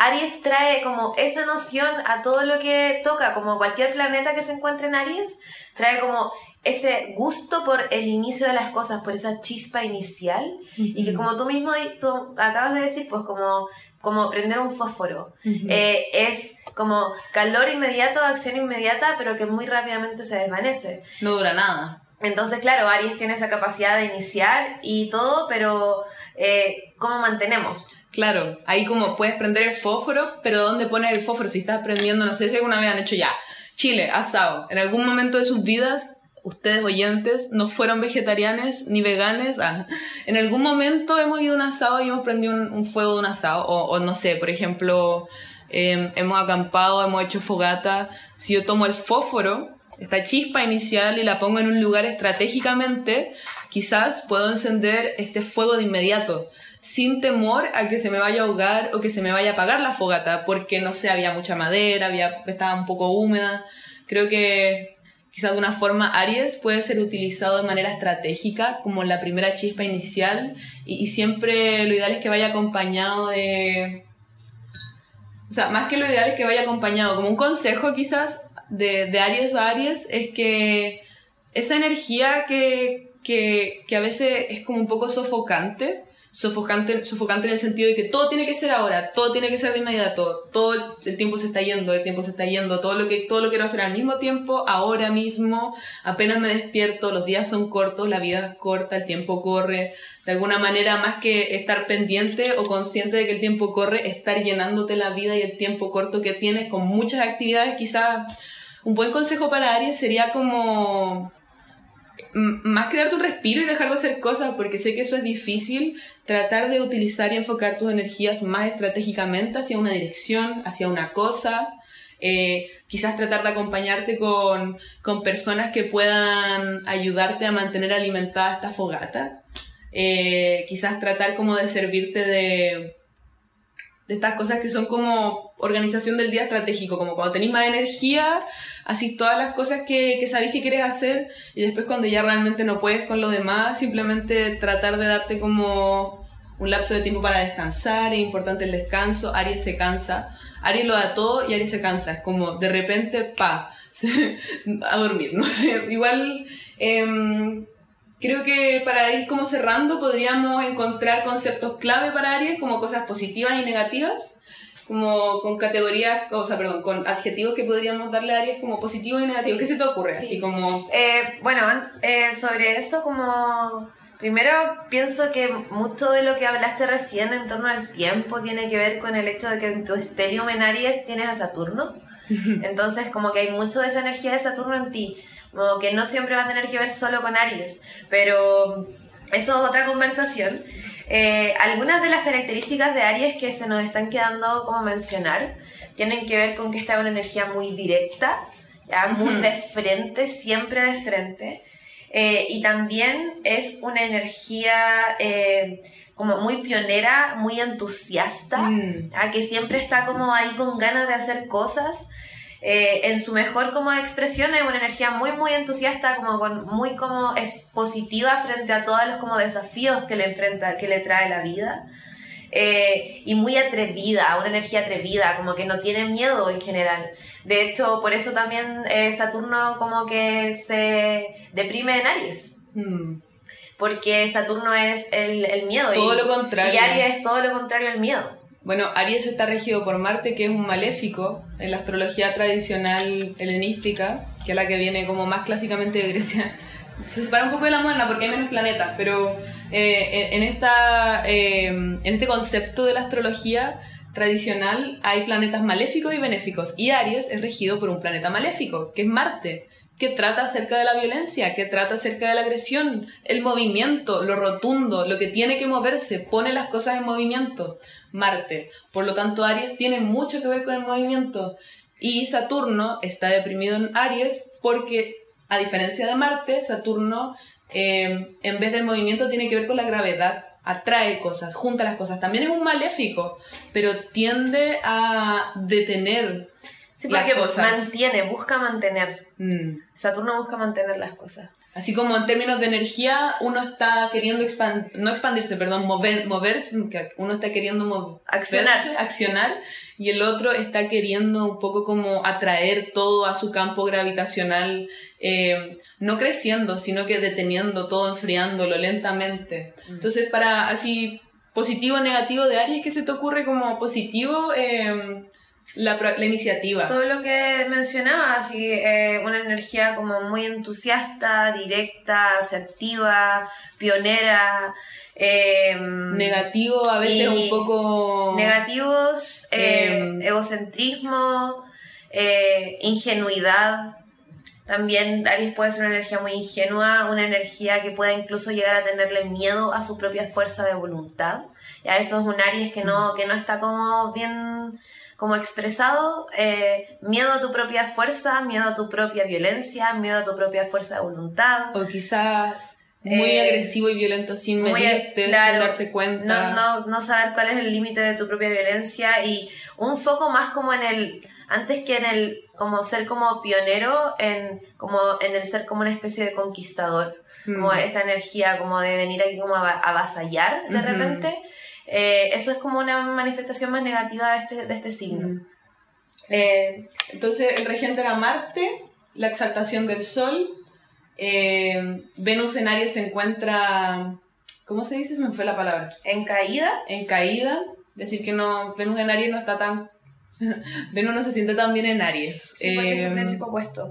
Entonces, sí. sí, pues, Aries está súper bien en Marte y en el, en el Sol, pero no está tan bien ni en Saturno ni en Venus. Son los dos planetas que se sienten más incómodos en Aries, por decirlo así. Sí. Así como por describirlo brevemente. Vamos Eh, pasando a. Vamos a pasando al otro signo. a Tauro. Eh, estábamos conversando con Mars en la tarde, hace rato, en el podcast, que bueno, hay ciertas como... eh, como que hay ciertas perspectivas astrológicas que hablan de todos los signos como algo más bien evolutivo, como que, eh, por ejemplo, parte Aries y después viene Tauro y de alguna manera es, es como un poco una evolución de Aries. A mí no me gusta mucho pensarlo así del todo, pero sí creo que es un ciclo y que como Tauro es el signo consecutivo a Aries, eh, hay, hay ciertos como paralelos que se pueden armar, como que todo lo que Aries es, Tauro como que trata de... No de es que estábamos usando De la palabra corregir, pero como de perfeccionarlo, como que sí, Aries es un signo increíblemente temperamental, eh, activo, eh, quizás a veces como que no es tan confiable para poder mantenerse Claro, un poco haciendo lo mismo, como que sí. eh, Tauro viene a ser un signo mucho más tranquilo, casi en exceso, ¿no? La paz, la calma, la quietud. Claro. Tauro es un signo de tierra. Eh, bueno, es un signo de tierra, de modalidad fija. Eso quiere, de acuerdo a lo que hablábamos antes, más bien como que viene a mantener esto y la tierra ya en sí es bien estática. La tierra de todos los elementos es el más estático, por lo tanto, al ser fija, eh, quizás viene acompañada de cierta, como, entre comillas, pasividad. Eh, acá también está asociado al yin. El yin es la energía que se asocia como también en otros términos con que convertábamos delante con lo femenino. Y nada, es, es un signo de tierra, su, su glifo, su símbolo es un toro con cuernos. Eh, si ustedes lo han visto es como un circulito con unos cuernos. Y aquí Mars, un pequeño Tauro. Aquí, eh, interesante, sí, como decir como un pequeño Tauro. Mi, mi nombre tiene que ver con ser pequeño. eh, y de hecho se habla mucho como sobre cómo las eh, personas que tienen algo Tauro son grandes personas. Eh, porque hay como una característica de grandeza que acompaña este signo, pero también como una simpleza. Entonces ahí viene como lo pequeño, pero lo grande a la vez, eh, como en términos como de característica. Y claro, yo tengo mi sol en Tauro. Eh, y también es importante decir que este es un signo que está regido por Venus. Importante. Eh, Venus, que es el planeta de. eh, bueno, eh, un planeta que viene como a unir. Si es que Marte, hablábamos de Marte era el reg- como el regente de Aries, que era como el planeta del conflicto. Maléfico, Venus es un maléfico. planeta benéfico. Claro, Venus es un planeta benéfico que nos conecta como con la- las partes buenas de la vida, como con el placer de la vida. Con las Eh, cosas bellas, con lo agradable. Sí, con lo agradable. Eso es una, un- una buena palabra para referirse a Venus. Como las experiencias estéticas incluso, como... Sí, Venus, Venus rige todo lo que tiene que ver con, por un lado, con el valor, todo lo que es valor, nuestro valor propio, nuestra relación con el valor, cuáles son nuestros valores, nuestra relación con la plata, por ejemplo, Eh, y también lidia con temas como el arte, la belleza, la estética, también lidia con todas las relaciones, con todos nuestros afectos y cómo nos dirigimos a las relaciones, qué es lo que buscamos en una relación, etc. Todo, todo eso son temas de Venus. Y Tauro es el lado terrenal de Venus, porque es como un signo de tierra. Venus también tiene un lado de aire, que es- va por el lado de Libra. Eh, pero Tauro eh, en particular eh, es... Es la expresión material de Venus. es la, es la expresión material de Venus, nos conecta con Venus a través de los cinco sentidos. a través de los cinco sentidos, una experiencia eh, todos los placeres eh, que nos puede traer Venus cuando se trata de, de Tauro. Eh, y Tauro es también una energía que como es tierra, nos conecta con lo material, pero también es un signo fijo, entonces lo hace de manera con mucha quietud. Entonces Tauro, por ejemplo, conecta con características como la calma, la paz, eh, la armonía eh, y también el arte, todos los placeres, todos los lujos también tienen mucho que ver con Tauro porque La conecta con, comodidad. como, lo, como con, eh, sí, pues la comodidad, la búsqueda de comodidad, de hecho se habla mucho sobre cómo la energía Tauro está en una búsqueda por seguridad material específicamente. Eh, y eso se puede hacer a través de como tener mucha plata, pero también se puede hacer a través de la conexión con la naturaleza, por ejemplo. Tauro también nos conecta con la naturaleza, Con la expresión creativa, artística. con el arte, todo lo que es arte, todo lo bello. O sea, Tauro es una energía que viene aquí a conectar con todas las cosas bellas y todas las cosas agradables de la vida. Mm. Entonces, por eso eh, puede ser, claro, una energía como artística, muy elegante, muy como, como agradable en, en todo sentido, pero también como conecta tanto con la con lo bueno de la vida puede caer muy fácilmente, por ejemplo, en la flojera, la procrastinación, pereza. la pasividad. Son como esas otras características de Tauro que vienen en el exceso de Venus, en el como el caer solamente en lo bueno. aquellas cosas que son materialmente como placenteras. Algo que me queda mucho como em, de, de Tauro, de la energía Tauro con la que yo me he familiarizado, algo que, nada, pues como decíamos, Aries es muy distinto a Tauro. Y, y Tauro y gente Tauro que he conocido como que tiende a hacer una cosa que a mí me voló la cabeza, como que aprender a, a, a- a comprender este gesto Tauro fue increíble porque las personas Tauro que conozco tienden a tratar de poner el más mínimo esfuerzo posible en todas sus rutinas. Por lo tanto, sus rutinas están como muy elaboradas, como que están pensadas de tal forma, creo yo, que no, no es como, es como todo se ve perfecto, todo se ve muy como en su lugar, todas las cosas están como, eh, son muy armónicas y, y siempre se mantienen de esa forma, como que siempre está todo muy como puesto junto de forma armónica y, y lo mantienen así porque meten el menor esfuerzo posible y tratan de mantenerlo todo donde está, no sé, como, como, como un ejemplo concreto. Em, gente como con mucho Tauro que conozco que cada vez que, no sé, lava la losa, eh, como que lo hace de una forma muy particular porque así es como que gasta menos tiempo y tiene que hacerlo menos veces y, queda todo listo más rápido y en verdad parece como flojo, pero son formas de hacer esas tareas de la casa de manera como sin realmente hacerlas, ¿cachai? En- Es es muy extraño, como que Tauro tiene esta forma como de modo de ahorro de energía, creo yo que hace que todo lo que, no sé, como que las cosas bellas de Tauro, como la gente de Tauro eh, tiene como una belleza que parece que no se esforzaron nada en lograrla. Pero no es que no se esforzaron en nada, es que están ahorrando energía porque tiene esta pasividad y esta cosa que, que tiende como a quedarse quieta, o, o más que quedarse quieta, como tiende a regocijarse como de la comodidad de las cosas que tiene a su alrededor, creo yo, que hace que Tauro eh, pareciera que, que no hizo nada y que se ve bien. Como que no, no, se, no se pintó ni la cara, pero igual se ve bien, ¿cachai? Como que onda que Tauro como que se vistió con ropa muy cómoda, pero igual se ve bien. Pero es porque de alguna manera u otra tratan como de ahorrar todas la- las cosas que, que hacen, como este ahorro energético les lleva a, a estar constantemente como manteniendo técnicas para que las cosas funcionen sin tener que preocuparse mucho de ellas. Para poder disfrutar más, como... em, Sí, porque el foco está en el, en el gozo, ¿no? Como el trabajo. Y como que todo lo que dices me hace pensar como una frase como en inglés, que es como work smarter, not, not harder. sí. Como, eso es, sí, un poco Tauro, como Como- buscar esa eh, relación como con todo lo desagradable, hacerlo lo más agradable posible, porque eso es Venus, como venir como a suavizar como los...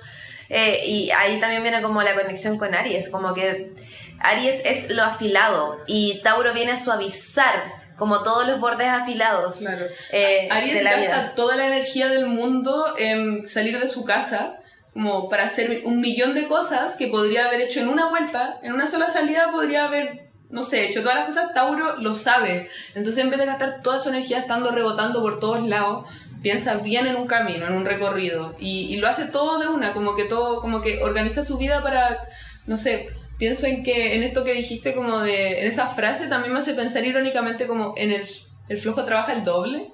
Claro. Creo que esa frase es muy Tauro, porque estamos hablando como de que ya puede llegar como a ser- verse perezoso, pero sin embargo no, no es esta flojera como que hace las cosas mal, las hace bien porque sabe que el flojo trabaja el doble. Claro. Como que si se permite ser perezoso en algo, sabe que lo va a tener que hacer de nuevo y prefiere evitarlo, por lo tanto prefiere hacerlo bien en primera instancia para no tener que hacerlo dos veces. Claro, claro, claro, sí. Y bueno, y, y de todo esto que estamos diciendo también podemos desprender ciertas características que se asocian a Tauro, como lo son la determinación, la estabilidad, el también poder como ser una energía muy confiable. Yo, una característica que puedo reconocer en todas las personas Tauro es que suelen ser una especie de pilar en la vida de las personas a su alrededor. Eh, eh, Tauro viene a ser eso, es la sensatez, es como esa, eh, esa ancla a tierra que toda persona necesita. eh, y los Tauros suelen cumplir con ese rol.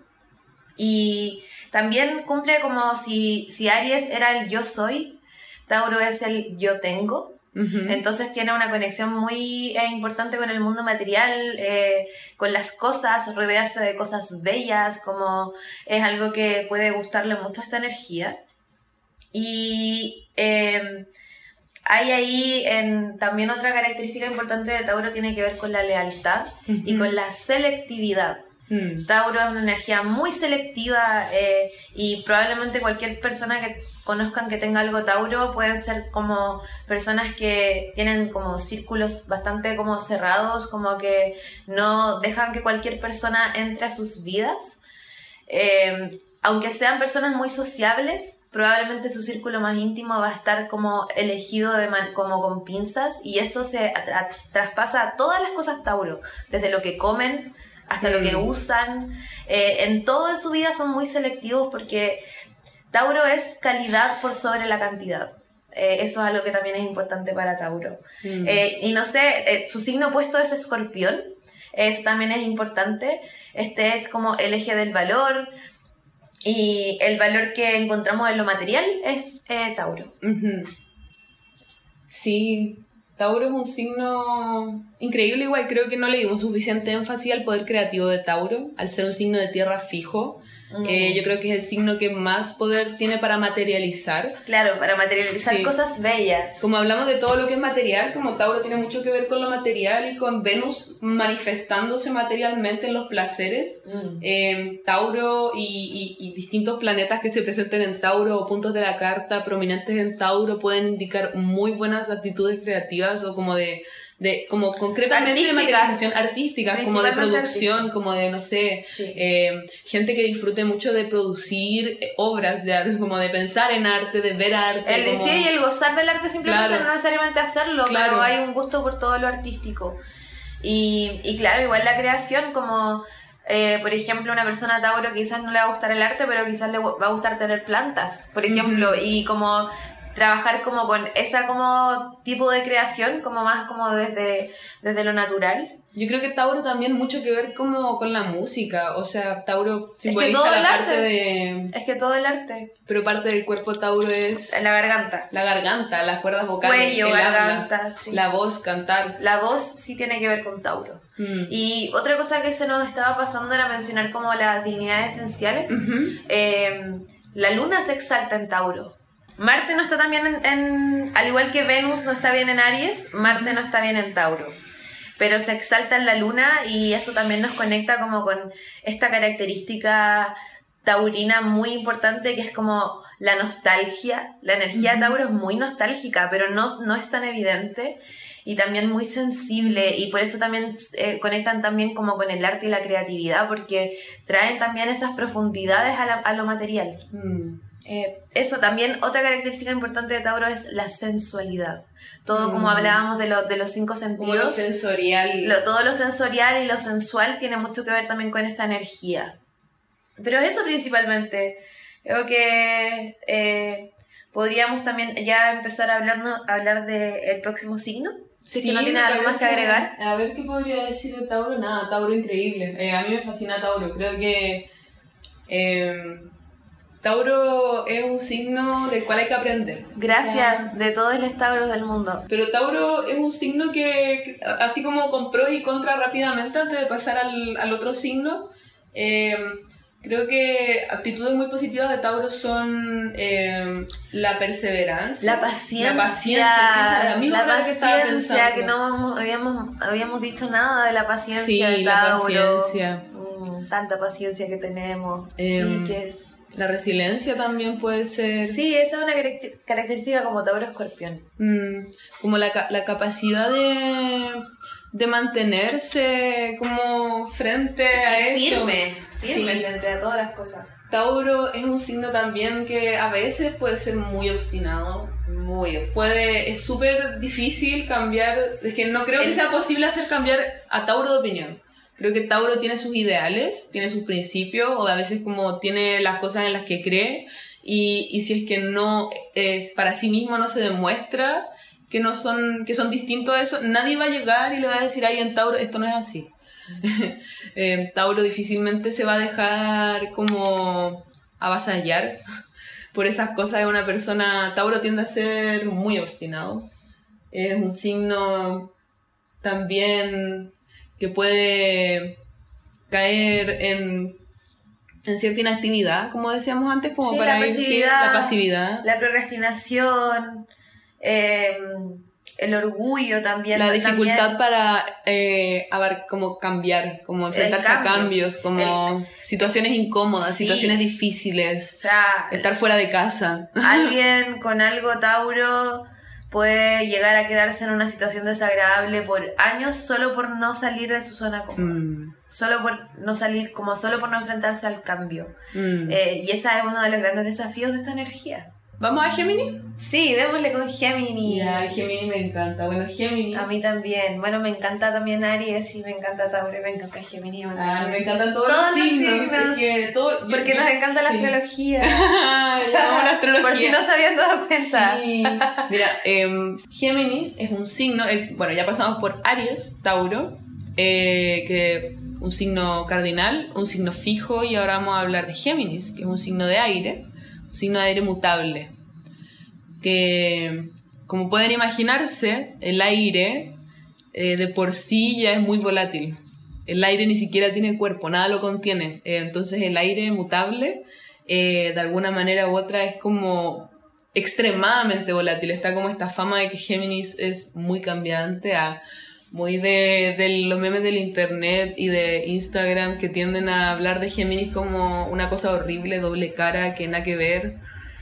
Eso no me gusta. Este, este es un espacio fuera de juicio para los signos porque eh, la verdad quisiéramos, como decíamos recién, amamos la astrología, por lo tanto también amamos como las expresiones negativas, positivas de los signos y también entendemos que cada persona, todas las personas tenemos algo con relación a todos los signos de nuestra carta. Bueno, Géminis. Y, y no, y, y que además como que positivo y negativo también es, es como encasillar las cosas, pero como no solamente vamos a ser positivo y tampoco no solo vamos a ser negativo, sino que son como una constante fluctuación, como Mm. en, en que se pueden presentar todas las cosas, todas las características como de un signo eh, en una persona. Todo lo Mm. bueno, todo lo malo, y eso depende mucho de la persona, de su contexto, del trabajo que haya hecho como consigo misma, eh, etcétera.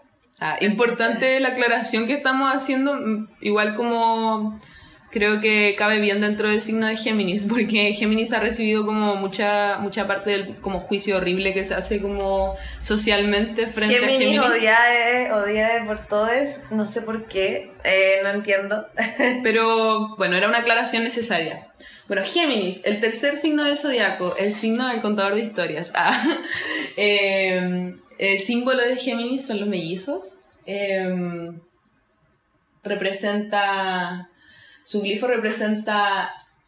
Ah, no, bueno. eh, representa los brazos humanos, los pulmones, que son, que son nutridos por Géminis, porque es el aire que entra, que ingresa, que nos permite vivir, que nos da oxígeno y que también eh, ingresa y después sale de nosotros. Entonces, en la inhalación y en la exhalación, Géminis, como aire que está moviéndose, que está variando entre el interior y el exterior en su forma mutable, eh, viene a ser la corriente de comunicación con el mundo exterior, como las palabras, nuevamente, el habla. em, ¿Qué más podemos decir? Está regido por Mercurio. Ah, importante, está regido por Mercurio. Mercurio, como habíamos dicho recién, bueno, Marte, maléfico, Venus, benéfico y Mercurio vendría a ser un planeta es neutral. un planeta neutral, sí. Le gustan las bromas, ah, bromista. Sí, Pero un planeta no, neutral. es que Mercurio es muy racional, entonces, o sea, Mercurio es el planeta del intelecto, de nuestra configuración mental, de cómo pensamos, de qué hablamos, de qué nos gusta hablar, en qué Mm. está puesta nuestra mente, eso es Mercurio, eh, entre otras cosas. Y Géminis es el aire de Mercurio. Entonces, eh, es una energía, por ejemplo, muy curiosa, que está siempre buscando nueva información. Mm. Eh, Siempre viendo qué otras cosas hay para, para aprender, siempre como saltando de una cosa a otra. Así como Tauro recién terminamos diciendo que era un signo que a veces eh, le costaba embarcarse en nuevas cosas, como entregarse a, a- a la vida, a lo que venga, disfruta mucho de la comodidad. Géminis no piensa mucho en esas cosas, más bien se entrega mejor todo que nada. O sea, Sí, el o que, sea, el que el- mucho abarca poco aprieta. Claro. como un dicho para Géminis. Sí, totalmente. O sea, Géminis es una energía que tiene un millón de curiosidades y, y eso también trae otra característica geminiana que es la dispersión, por ejemplo. Mm. Y de ahí entendemos que esto sea aire mutable, porque el aire, como decía Pac, ¿cierto? Como está en todos lados, está como, está en todo nuestro alrededor, entonces eso lo hace como un poco, no sé, eh, incontrolable, podríamos decir.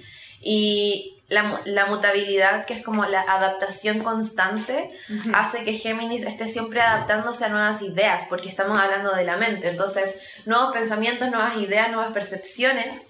Eh, entonces, eso hace que sea un poquito difícil para la energía geminiana focalizarse en una cosa Mm, o profundizar en una cosa. mm. Suele decirse que la, cuando hablamos de Géminis, la información que contiene Géminis es más superficial. Mm. Porque es difícil, eh, como les digo, que como quedarse en una sola cosa, porque de hecho la- eh, como el concepto del multitasqueo es totalmente geminiano. Totalmente. Absolutamente.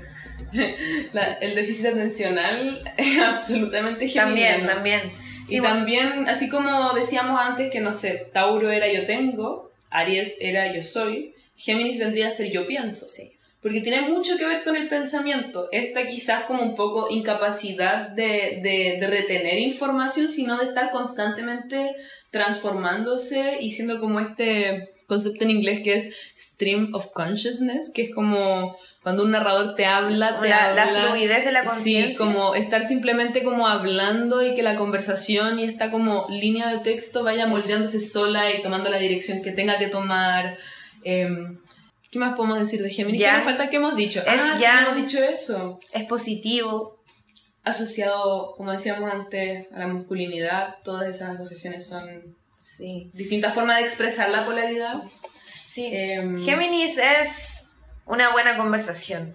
Géminis es eh, leer un libro, eh, aprender algo nuevo, eh, tener un debate. tener un debate, estar en un chat, en un, como un chat de internet, no sé. Eh, Géminis también es como la hermandad.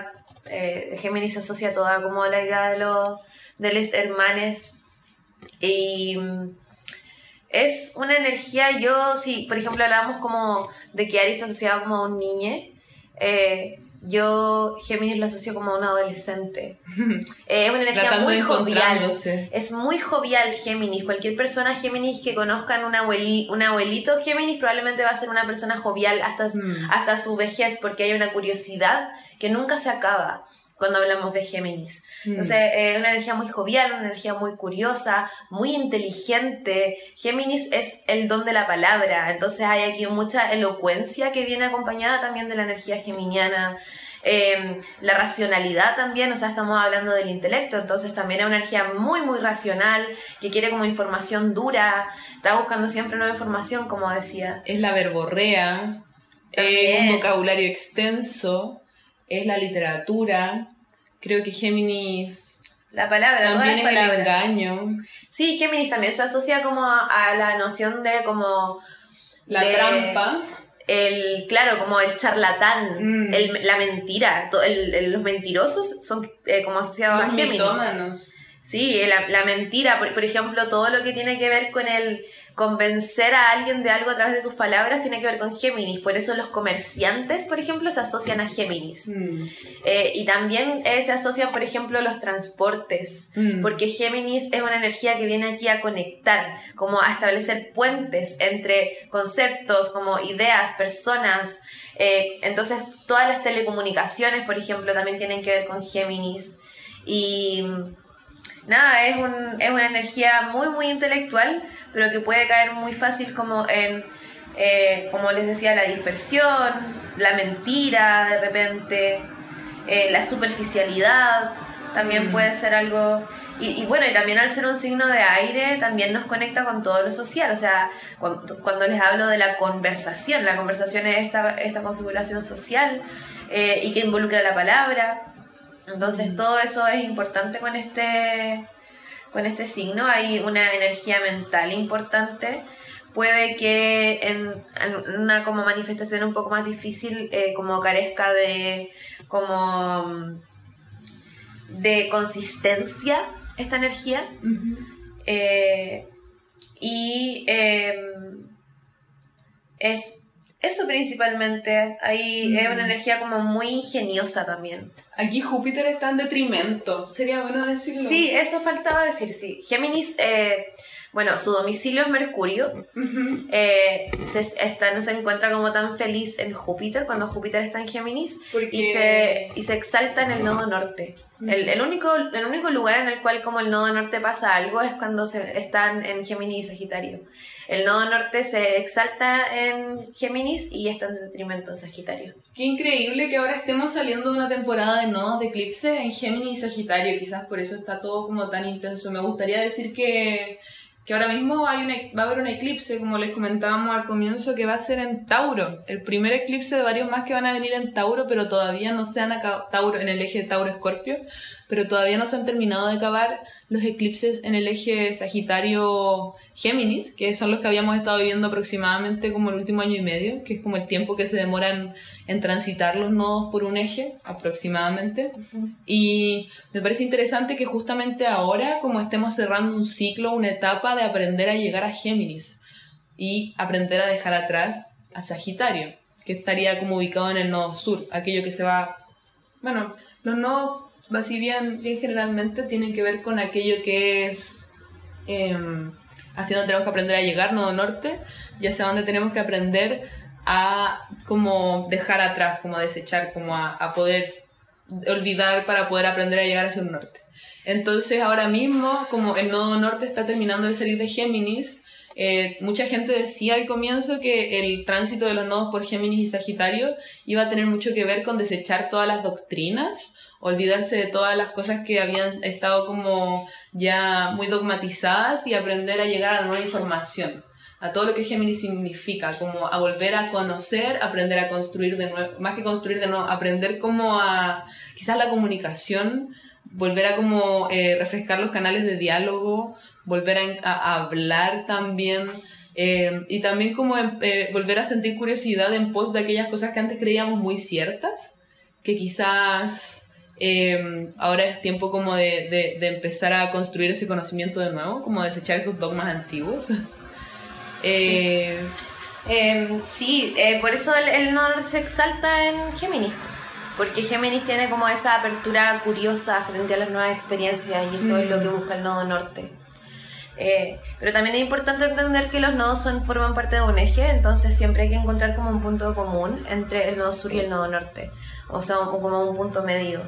Eh, mm. utilizarlo del nodo sur para impulsar el nodo norte. Eh, y algunas cosas que, como cosas que se nos quizás estaban pasando de mencionar de Géminis. Géminis se asocia a todas las cosas que vienen de a pares en el cuerpo. Por eso rige... Eh, los pulmones y los brazos. Los pulmones, los brazos, los hombros, las manos. Eh, los pies no. Los pies no los rige eh, Géminis, pero rige todas esas partes del cuerpo. Me parece muy tierno, como son mellizos. sí, así como un breve resumen, muy positivo de Géminis su curiosidad, sus ganas de conocer, eh, más que de aprender, como de experimentar, eh, de recibir información nueva de distintas cosas de todos lados, quizás no de profundizar. eh, a veces negativo, le va a costar mucho quizás enfocarse en una cosa. Eh, esta volatilidad, como esta, este caos, quizás lo, lo pueda hacer parecer poco comprometido con ciertas cosas, el que mucho abarca poco aprieta, como dije al comienzo, cuidado con, con los engaños, con los fraudes, con la mentira, pero también eso es como una expresión más negativa de Géminis. Y, y, Géminis tiende a, a, hacer la comunicación, por lo tanto todas las personas Géminis van a ser muy comunicativas quizás. Eh, o más que todas las personas Géminis van a ser muy comunicativas cuando Géminis está bien ubicado en la carta, y, y, y, las planetas que están en Géminis están como eh, bien ubicados y están expresándose como de buena manera, la comunicación va a fluir muy bien, no va a ser entorpecida. Sí, de algún modo u otro, o sea, ya sea la conversación interna, ya sea eh, la conversación con algunas personas, porque eso siempre va a depender mucho de la carta, entonces puede ser eh, una persona que tenga habilidades de comunicación en torno como al escribir cosas, pero quizás no tanto en la conversación, por ejemplo. Mm. y eso depende de muchos otros, de otras influencias. Pero sí, eso con... Pero eso, eh, pasemos al otro signo, nos queda... Próximo signo, Perdón, que, que ver. cáncer. Cáncer, no sé por qué dije Leo. Que es eh, un signo de agua, ¿cierto? De modalidad cardinal. Volvemos ahora con los signos cardinales, porque ya dimos como un ciclo completo. Entonces ya pasamos por cardinal de fuego, fijo de tierra, mutable de aire y ahora venimos a cardinal de agua, que vendría a ser cáncer. Claro. Cáncer, que es, como decíamos, un, signo de agua de modalidad cardinal, que eh, está representado por el cangrejo. Eh, el cangrejo que eh, en, las dos como en el dibujo como del cangrejo y también como en el, en el glifo también representa lo mismo representa como este este cangrejo y como sus como como sus como pezuñas, ah, no sé, como eh, sus garras. ¿Cómo se llama eso? Eh, no sé muy bien, pero... Se me olvidó cómo se llaman las manos de los cangrejos. Pero esa eh, parte de los cangrejos. Claro, y representan eso, como sus, sí, como sus garras, podríamos decirles. y es un signo que está regido por la luna, el único signo regido por la luna. Eh, entonces, bueno, aquí tenemos a... Eh, tenaza, se llaman tenazas. Tenazas, tenazas. Las manos de los cangrejos se llaman tenazas, no garras, no pezuñas, tenazas. Bueno, ahora, ahora lo encontramos la palabra exacta. Eh, y bueno, aquí tenemos a Pax, que es un ascendente en cáncer. Mm. Eh, yo tengo mi medio cielo en cáncer. algo, lo, lo, único cáncer que tengo, pero que igual me parece importante. Y bueno, esto es el signo de como la protección. Eh, y, de, y, de, ahí también entendemos mucho esta noción del, del, cangrejo, porque cáncer es una energía que busca seguridad. Entonces, para poder dirigirse al mundo, como que crea dentro de su caparazón una noción de seguridad para luego de ahí dirigirse hacia afuera. Siempre busca como esa protección, entonces es una energía como muy autoprotectora y protectora de las personas que ama, que quiere. Eh, no sé qué, si quieres decir como algo tú que eres. Estaba, estaba pensando en que me gusta igual que ahora llegamos como un segundo signo cardinal porque podemos ver distintas manifestaciones de la energía de cardinal, de la modalidad cardinal.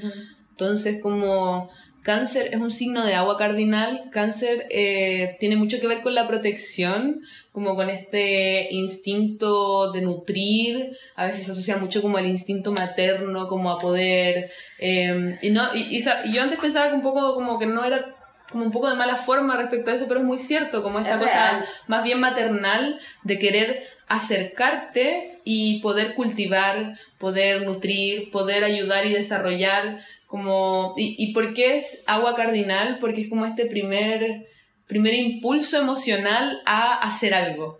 Yo cuando nutro planto una semilla. Y, generalmente cáncer cuando... Y la vida viene del agua, sí, eh, por eso cáncer como que se asocia también a, a como... A la maternidad. A la maternidad y como esta como... El, el nutrir para crear vida. Mm. Y, y, bueno, cáncer es un signo muy sensible. Creo que es un signo muy sensible, porque es agua, pero sensible en el contexto de... Eh, a cáncer creo que tiene cierta dificultad como e, es difícil para cáncer escuchar algunas cosas, por ejemplo. Cáncer es un signo sensible, pero que, como decías tú, tiene una coraza alrededor, se, se niega un poco a manifestar o a expresar esa sensibilidad claramente hacia afuera. Entonces un problema que a veces puede tener cáncer es que al no, como al sentirse tan intimidado como al que todo se ve, como al sentir esta necesidad de cubrirse de su caparazón, es difícil a veces eh, acercarse a cáncer como, o quizás tuvo una mala expresión de cáncer, pero mucha, eh, una mala expresión de cáncer podría ser que guardo mis sentimientos como cerca de mi corazón porque siento que todo me puede herir. Como... Sí, por eso es muy protector. Mm. Es muy, muy protector porque es muy sensible y porque sabe el daño que le pueden hacer. Y eso es algo que comparte eh, cáncer y escorpión, Mm. que son dos energías muy, muy protectoras. Y, y claro, la, eh, cáncer es un signo regido por la luna y la luna es una, es un, bueno, una luminaria que eh, se asocia a lo maternal, Que se asocia a lo emocional, que se asocia a la búsqueda de seguridad, de comodidad. La luna es como nuestro yo más profundo cuando lo estudiamos en una carta. Se asocia a temas como la familia, el hogar, el pasado, las raíces, los ancestros. Eh, también la luna en el cielo, si es que tienen alguna noción de como los tránsitos actuales, dónde está la luna, en qué signo, la luna se mueve muy rápido, cambia muy rápido de signo cada dos o tres días. Mm. Entonces cáncer también tiene esa característica y, y la vive principalmente en su mundo emocional. Mm. Los cambios de humor, por ejemplo, Mm. también vienen de la mano de cáncer. Hay, eh, es como una energía que le mueve sus emociones. De hecho, cuando hablábamos de que Aries era el yo soy, Tauro el yo tengo y Géminis el yo pienso, Pienso. Cáncer viene a ser el yo siento. Mm. Eh, es muy...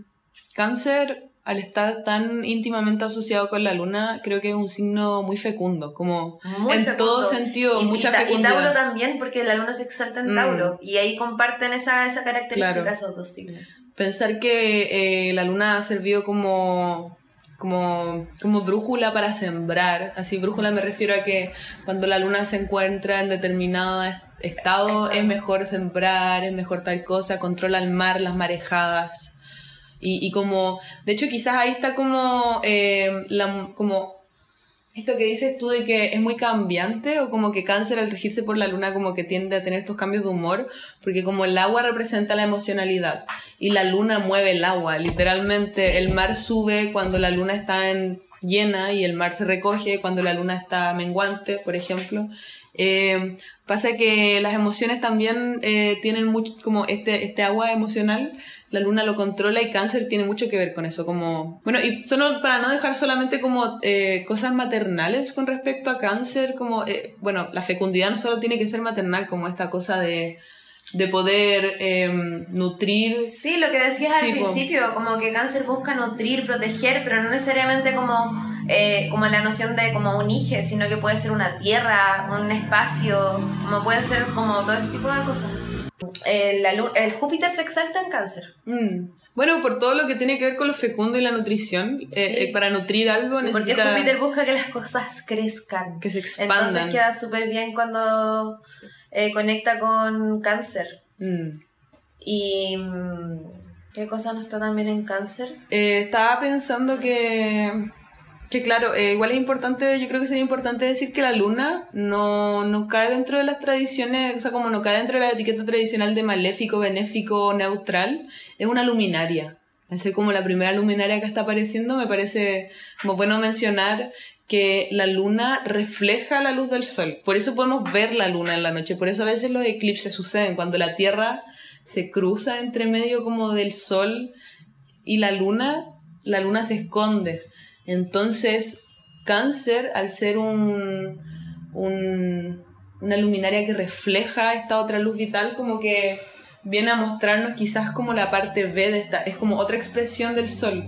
Claro. Eh, está reflejada, está, está comprendida de, de otra manera. Cáncer, Sí, eh, y bueno, eh, cáncer, eh, los, los planetas y como la dignidad esencial cuando se trata de cáncer, como les decía, Júpiter se exalta en cáncer, Marte está en caída en cáncer y. Saturno está en detrimento en cáncer. Mm, Entonces, como Saturno y Marte no se llevan bien con esta energía porque es emocional, Mm. eh, es también, es una energía, también cáncer es una energía súper privada. Mm, Eh, porque lidia como con esta parte de, como te decía, como de la familia, el hogar, que suelen ser espacios como más privados de nuestra vida. Eh, entonces la energía de cáncer también puede tender a eso. Y eh, cáncer rige a eh, las partes del cuerpo que rige cáncer son el pecho, el estómago y el diafragma. mm, Entonces, eh, esta es una energía que en su mejor expresión es una energía muy como preocupada, como muy cariñosa, muy como nutritiva eh, y en su como dificultad puede llegar a ser como, como muy como cambiante, como muy a merced de sus propias emociones o eh, negando su emocionalidad podría Mm. también ser una manera como de que esta energía no está como tan como bien expresada podríamos decir la codependencia también es una manera de como no trabajar bien esta energía y también de como dar demasiado como de sacrificar demasiado de sí mismas por esas cosas el que quieren nutrir martirizarse, martirizarse Sí. el cáncer, dejarse de lado, desplazarse. eso eso Estaba pensando en una conversación que estábamos teniendo el otro día acerca de cómo cáncer se puede expresar, porque cáncer, eh, como, un, como un signo tradicionalmente asociado con la energía claro eso no, Como, no sí. lo habíamos mencionado Sí, cáncer es un signo que se asocia mucho profundamente a la femenidad.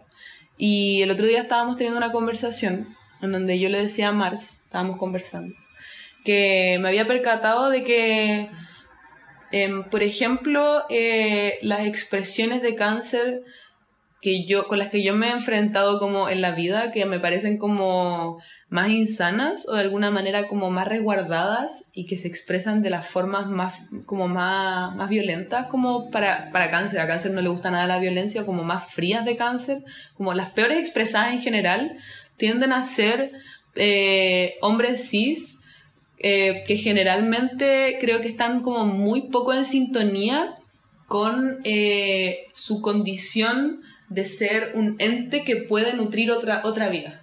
Entonces, me pasa que creo que cáncer, cuando teme que nadie lo vaya a nutrir a sí mismo, se dirige toda esta energía fecunda que generalmente está dirigida hacia afuera porque la luna refleja luz, la luna siempre ilumina a través de lo que el sol, como refleja la luz del sol. Entonces como que tiene esta, esta cualidad como que lo entrega hacia afuera, como que está constantemente reflejando luz, fecundo hacia afuera. Entonces, me ha pasado que generalmente personas que tienen una relación muy mala como con, con, con, aquellas cosas que son como, no sé, personas criadas en condición de hombre, eh, que se llevan muy mal con, con, lo exterior. Les cuesta mucho como abrir sus emociones, ahí como destapar ciertas cosas.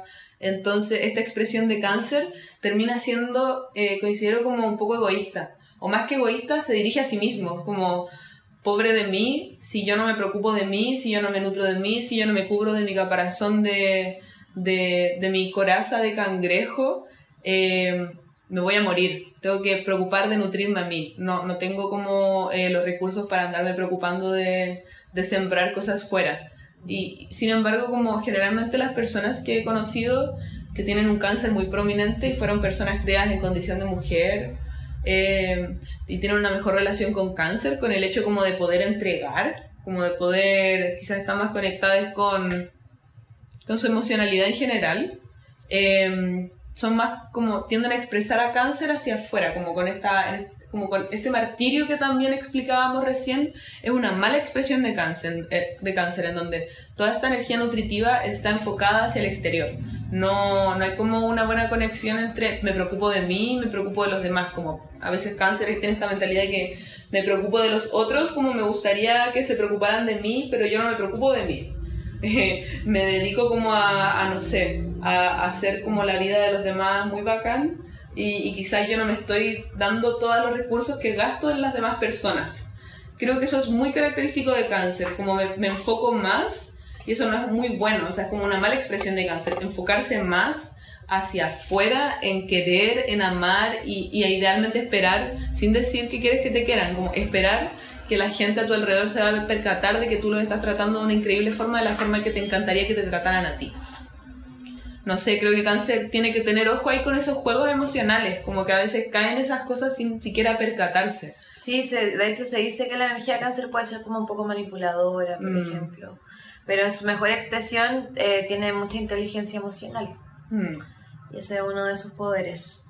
Em, entonces, ¿podemos como movernos ya? Sí, entonces positivo de cáncer, eh, capacidad creadora también. Intuición, sí. Todos los signos de agua son intuitivos. Sí, es que igual, eh, por ejemplo, el, el fuego también es intuitivo, pero Mm, es otro es tipo de, distinto. intu- de intuición, entonces como no podemos darle la intuición solamente como al agua. Sí, es verdad. Eh, pero mm, sí es una energía que puede conectar, por ejemplo, harto con la espiritualidad. Mm. Es una energía muy también como que tiene mucho amor, cáncer. Eh, yo también asocio harto cáncer al amor, eh, este deseo y como la energía puesta en como que algo crezca. Mm. Y esa es una de, como de las cosas como más lindas de este signo. Y la dificultad está como en esto como del depender como de los otros, la manipulación. Claro, y, y también como un, un entendimiento de como su yo más profundo y de como Mm. de este de, de, de su pasado y de cómo el pasado también tiene un peso importante en lo que somos en el presente Mm. y de hecho desde la dificultad como la energía cáncer podría ser como excesivamente nostálgica por ejemplo y que le cueste como estar presentes en el ahora porque están todo el tiempo en el, en el pasado en lo que fue Eh, y eso también es algo que con lo que tiene que como eh, vivir la energía cáncer Cáncer tiene que aprender a decir lo que necesita y lo que quiere y, y no por eso dejar de darle lo que necesita y lo que quiere a la gente. Yo creo que eso es algo que es importante. En fin, vamos a Leo. sí vamos a Leo el Leo.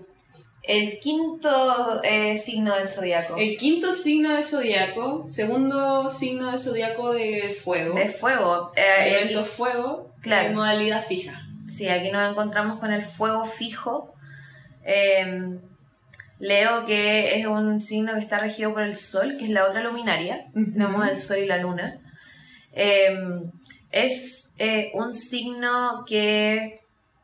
eh, el único signo regido por el sol. Así como cáncer es el único signo regido por la luna, Leo es el único signo regido por el sol. Bueno, eh, el, El Leo. sol, el Leo está en casa. Sí, está en su En su domicilio. Eh, y Leo es un signo que está como representado por un león. Leo, y el león que todos conocimos, ¿cierto? Por dos cosas. Uno, por su cabellera. Mm. Y dos, por ser el rey de la selva, Mm. ¿cierto? Y el sol que viene a ser en nuestra galaxia.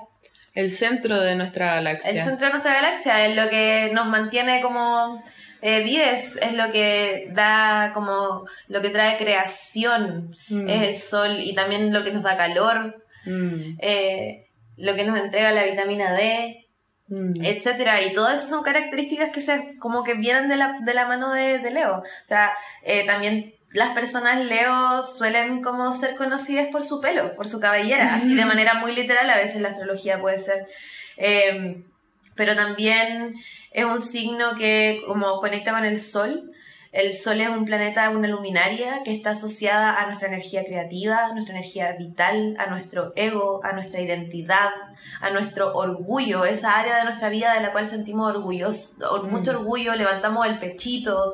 Eh, también se asocia a la expresión personal, Mm. el sol, es el lugar donde queremos brillar, donde queremos ser vistes. Eso es el sol. Es Y Leo signo- toma todo eso. Mm, Es un signo de polaridad em, yang. Sí, ya. Por ejemplo, si es que cáncer era yo siento, su, como que su principio es el orgullo, como yo puedo. Sí, como el voy a. Voy a. Claro. Sí. Nada, Leo es un signo que resplandece mucho. Creo que, que Leo resulta muy atractivo hacia afuera, en general. Leo atrae la atención. No solo le gusta atraer la atención, sino que igual la atrae. Así como el, el Sol en nuestra galaxia atrae todos los planetas, como estamos orbitando alrededor del Sol, Leo tiende a adquirir esas, o sea, como que tiene esas cualidades del Sol de alguna manera u otra. Sí, es una energía como Leo la iluminada. expresión. Y la expresión máxima, así como. Leo es un signo que eh, también puede preceder como a, todo esto que decimos de que es muy brillante, es muy atractivo, eh, también a veces como es, es, muy sociable, extrovertido, como, como es fuego fijo, es como el incendio, imposible no ver el incendio, difícil apagarlo, pero también es un, es un signo que quizá a veces puede ser un poco frágil, como cuando depende mucho de la validación externa. Leo Leo hace que las cosas sean increíbles porque las hacen ellos. Como que todo lo que hace Leo para Leo es increíble. Como Leo es increíble solo porque existe. Yo tengo Marte en Leo. Ah, verdad. Igual Leo es una energía que conozco bien porque mi mamá es Leo. Como hay, he, tenido hartos Leos en mi vida y de lo que mueve a Leo es su deseo de expresión personal. eh, y eso generalmente viene de la mano de algo creativo es una energía que en su mejor expresión puede ser muy generosa, muy valiente, muy expresiva, eh, un poco también dominante de repente. Eh, de hecho, en, en, su otro lado un poco más difícil puede ser una energía extremadamente orgullosa. Mm. Eh, como, y que de verdad como es un signo fijo y fuego, eh, como que siempre quiere dominar, como el sol, o sea, el es sol muy domina. exigente con los demás. El quizá. sol domina, el sol no, como que no, no podemos no verlo. Entonces Mm. a veces también el sol trae, cuando, o sea, Leo, cuando encontramos un Leo bien posicionado, bien trabajado, nos habla de personas que siempre, simplemente confían en sí mismas. Mm. No, no hay como una inseguridad tan presente, pero en el, en el lado difícil Leo puede ser muy, muy inseguro. La energía de Leo puede llegar a ser muy Mm.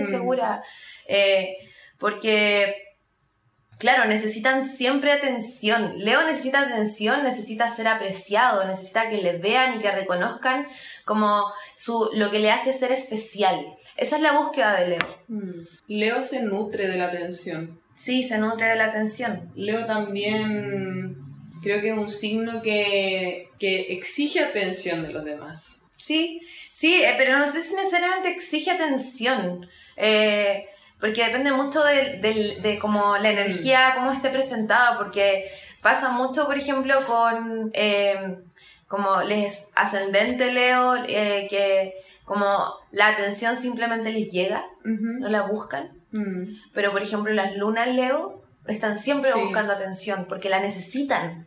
¿cachai? Entonces, siempre va a depender mucho de dónde esté, pero hay un tema con la atención, sí. La atención es algo importante. Eh, y también Leo es un signo que está asociado a el corazón Mm. eh, y también a como nuestra columna vertebral y la parte como alta de la espalda. Eh, y cuando hablamos del corazón, yo siempre hablo del corazón cuando hablo de Leo, porque de ahí eso es lo que mueve a Leo, como Mm. su corazón, lo que ama.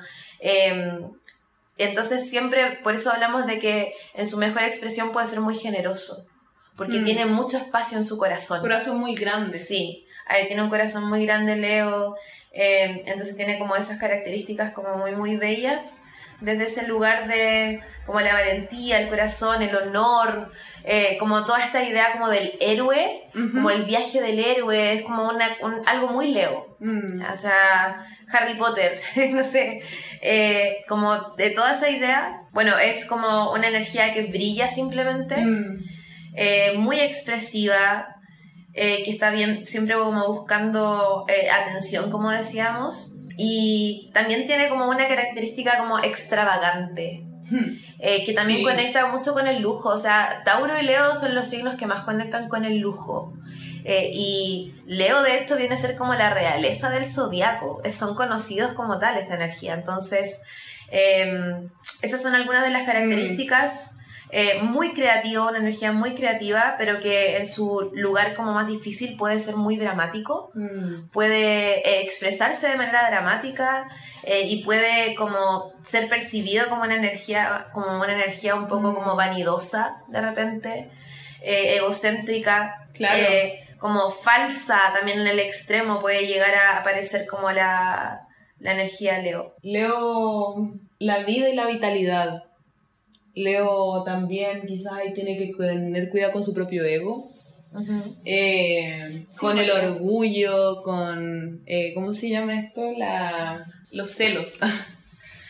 Mm, como a Leo no le gusta competir quizás con otros centros de atención.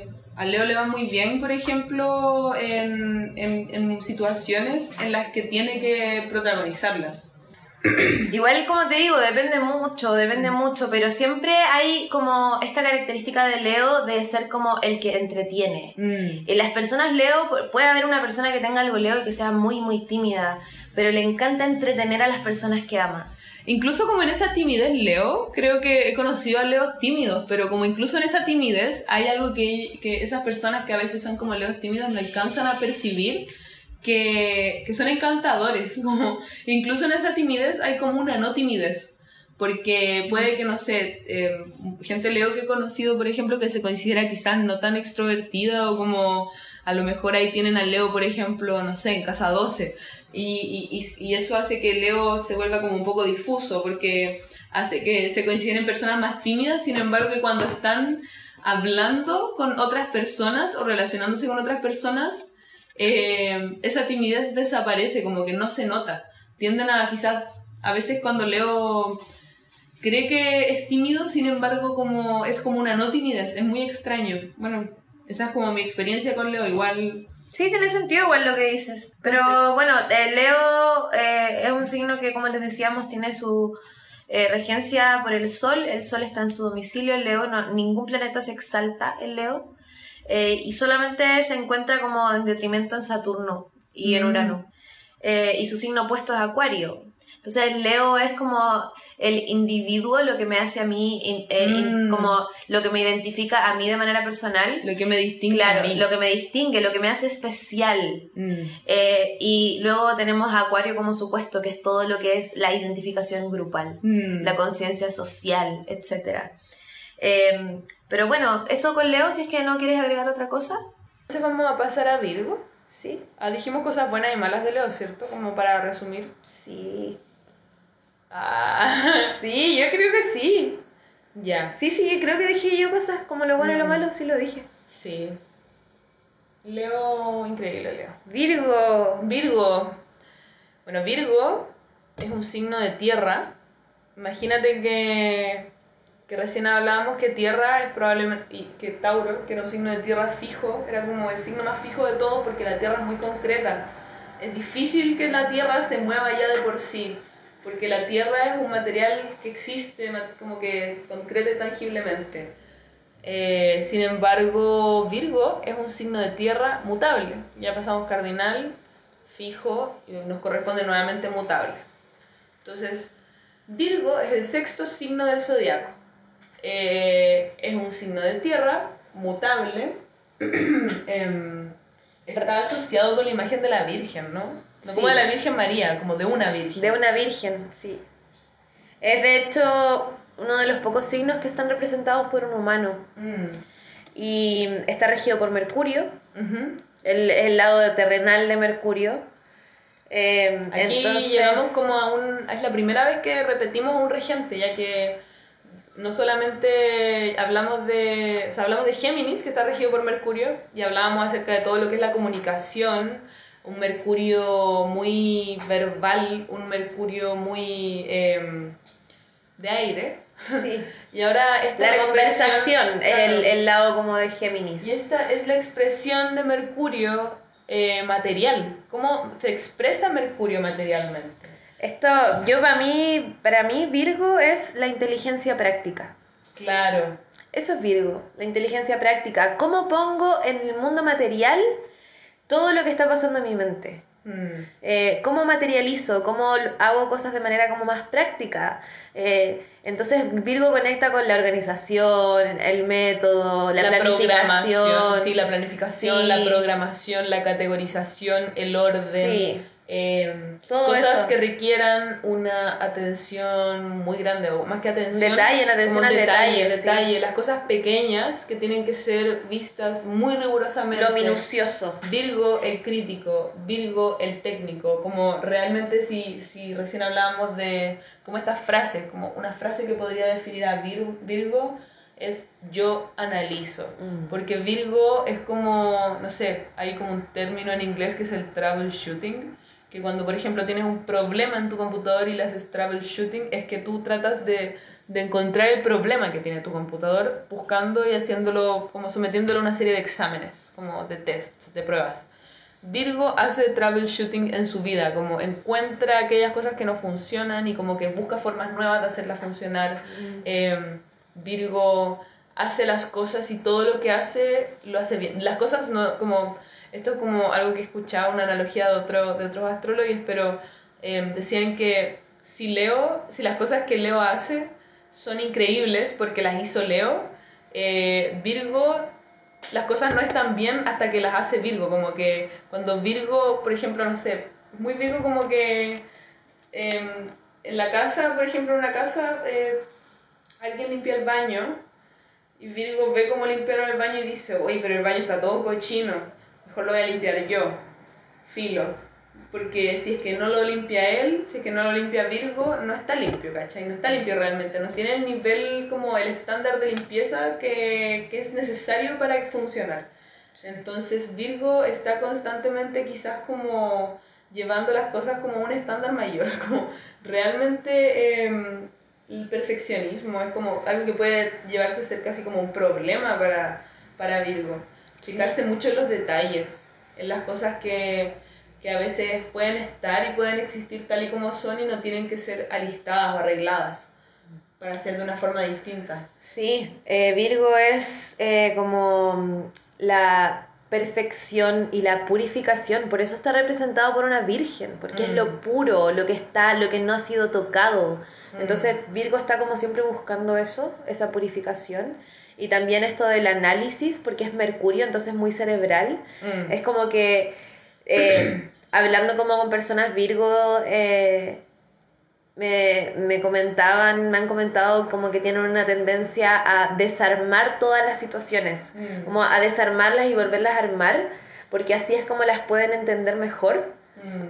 Eh, y eso también tiene mucho que ver con el análisis, también es una energía muy, muy crítica, como que hay, porque presta atención a todos los detalles, entonces como que es inevitable y bueno, Virgo, eh, como partes del cuerpo que rige, eh, son eh, el abdomen, el sistema digestivo, los intestinos mm.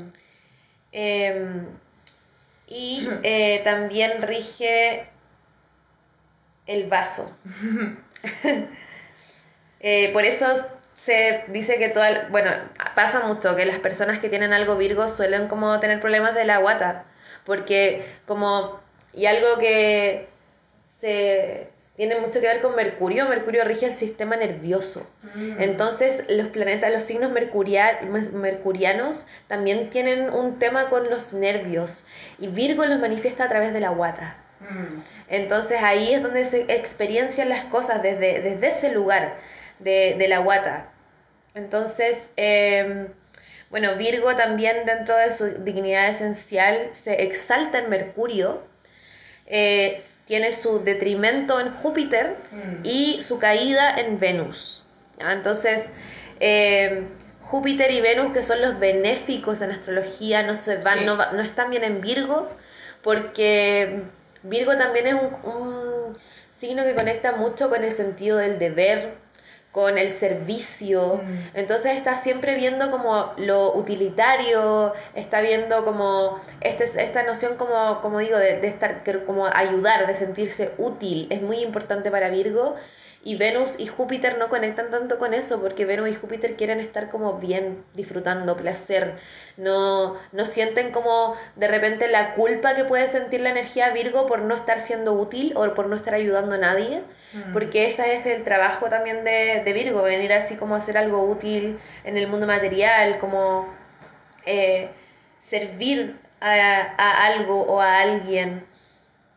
Y también esta es una energía que también de repente conecta con lo rutinario, con el trabajo también conecta Virgo, todo eso que hacemos en el día a día y cómo atendemos a nuestro cuerpo físico. La tierra conecta con, el, con como todo lo que es material, ¿cierto? Habíamos hablado cuando, cuando hablamos de Tauro. Y Virgo, estando representado por un humano, eh, es uno de los, el signo de tierra que más se asocia como a, nuestra salud Mm. corporal. Eh, la salud, la enfermedad están también asociadas a este signo. Entonces, ¿cómo atendemos eh, nuestro cuerpo y nuestras rutinas en el día a día? Eso también tiene que ver con Virgo. Entonces puede ser una energía como muy exigente que está siempre buscando perfeccionar esas áreas de su vida, ya sea como su alimentación o su trabajo, que también es, tiene que ver con lo, lo del día a día. Virgo Eh, es un signo muy creativo también, como... eh, yo creo. Pero Sí, es que igual- como desde lo, desde lo cotidiano, quizás, como en... A todos los signos son creativos, ¿no? Pero... Sí, es que sí, de esto eso iba a decir yo. Sí. Pero La se creatividad es se algo innato. De, de formas distintas. Y bueno, y signo al ser un, o sea, perdón, y Virgo al ser un signo muy minucioso eh, y, y muy presente como en, en lo cotidiano, en la rutina y en cómo esto puede servirnos, creo que, no sé, por ejemplo, en personas que tengan como mucha energía Virgo, tiende a ver como algo que, que, que a lo mejor no es tan positivo, es que no dejan que nadie se meta con lo que están haciendo. Como que hace- hacen las cosas ellos o, o prefieren que nadie las haga porque nadie como que, e- incluso como más hay, quizás les gusta trabajar solos por sobre trabajar en equipo, como más bien em, dedicarse a esos trabajos que, en los que tienen que estar como eh, ellos mismos como sentados viendo algo, haciéndolo solos y que nadie más pueda meterse porque si lo hace alguien más no, no, no, no va a estar bien. De alguna manera u otra Virgo creo que eh, tiene que aprender a confiar como eh, en las aptitudes de las otras personas y Claro. aprender a, a- decidir como que no todo va a estar perfecto siempre, que no puede hacerse cargo de cada co- cosa y cada detalle en su vida en general como de una forma más amplia.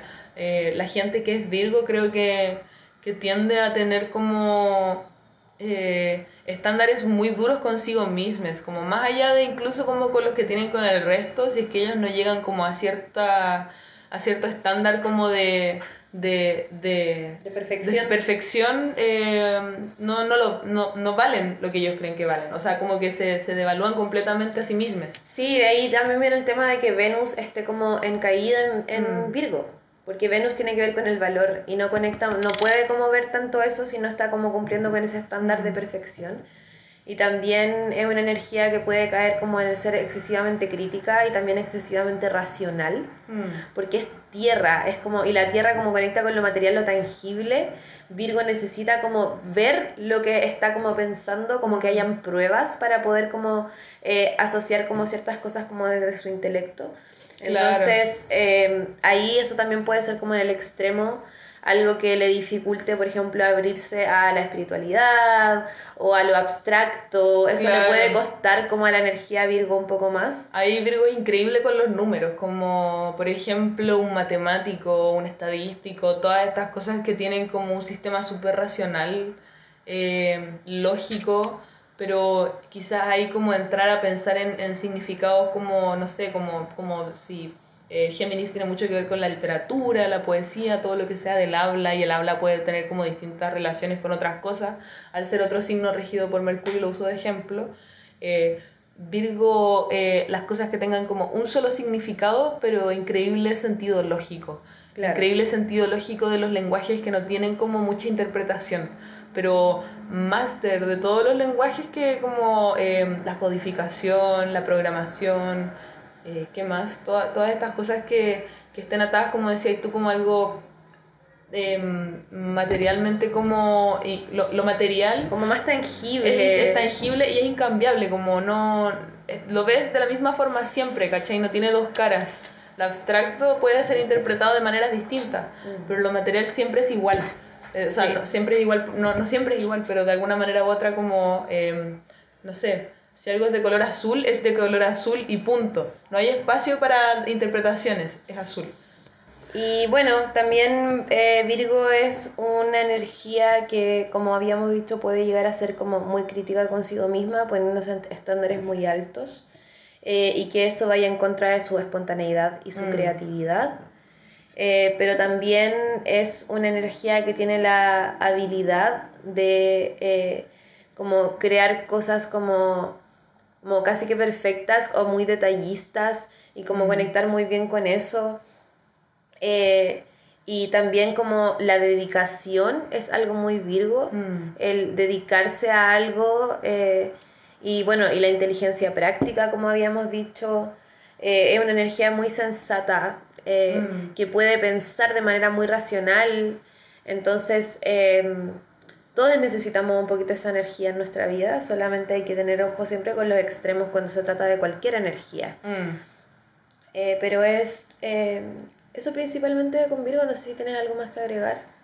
No, em, entonces positivo, eh, la atención al digo, detalle. Negativo, Positivo, atención al detalle, inteligencia práctica, sensatez, Claro. eh, como una disposición al servicio, a ayudar, eh, también una energía muy responsable que puede llegar a conectar mucho con su cuerpo y la naturaleza. Pueden haber muchas cosas ahí también para, para Virgo, por ejemplo, la ciencia puede hacer algo muy como que vaya muy bien con Virgo porque conecta como la materia como con el intelecto, por ejemplo. sí. Eh, y eh,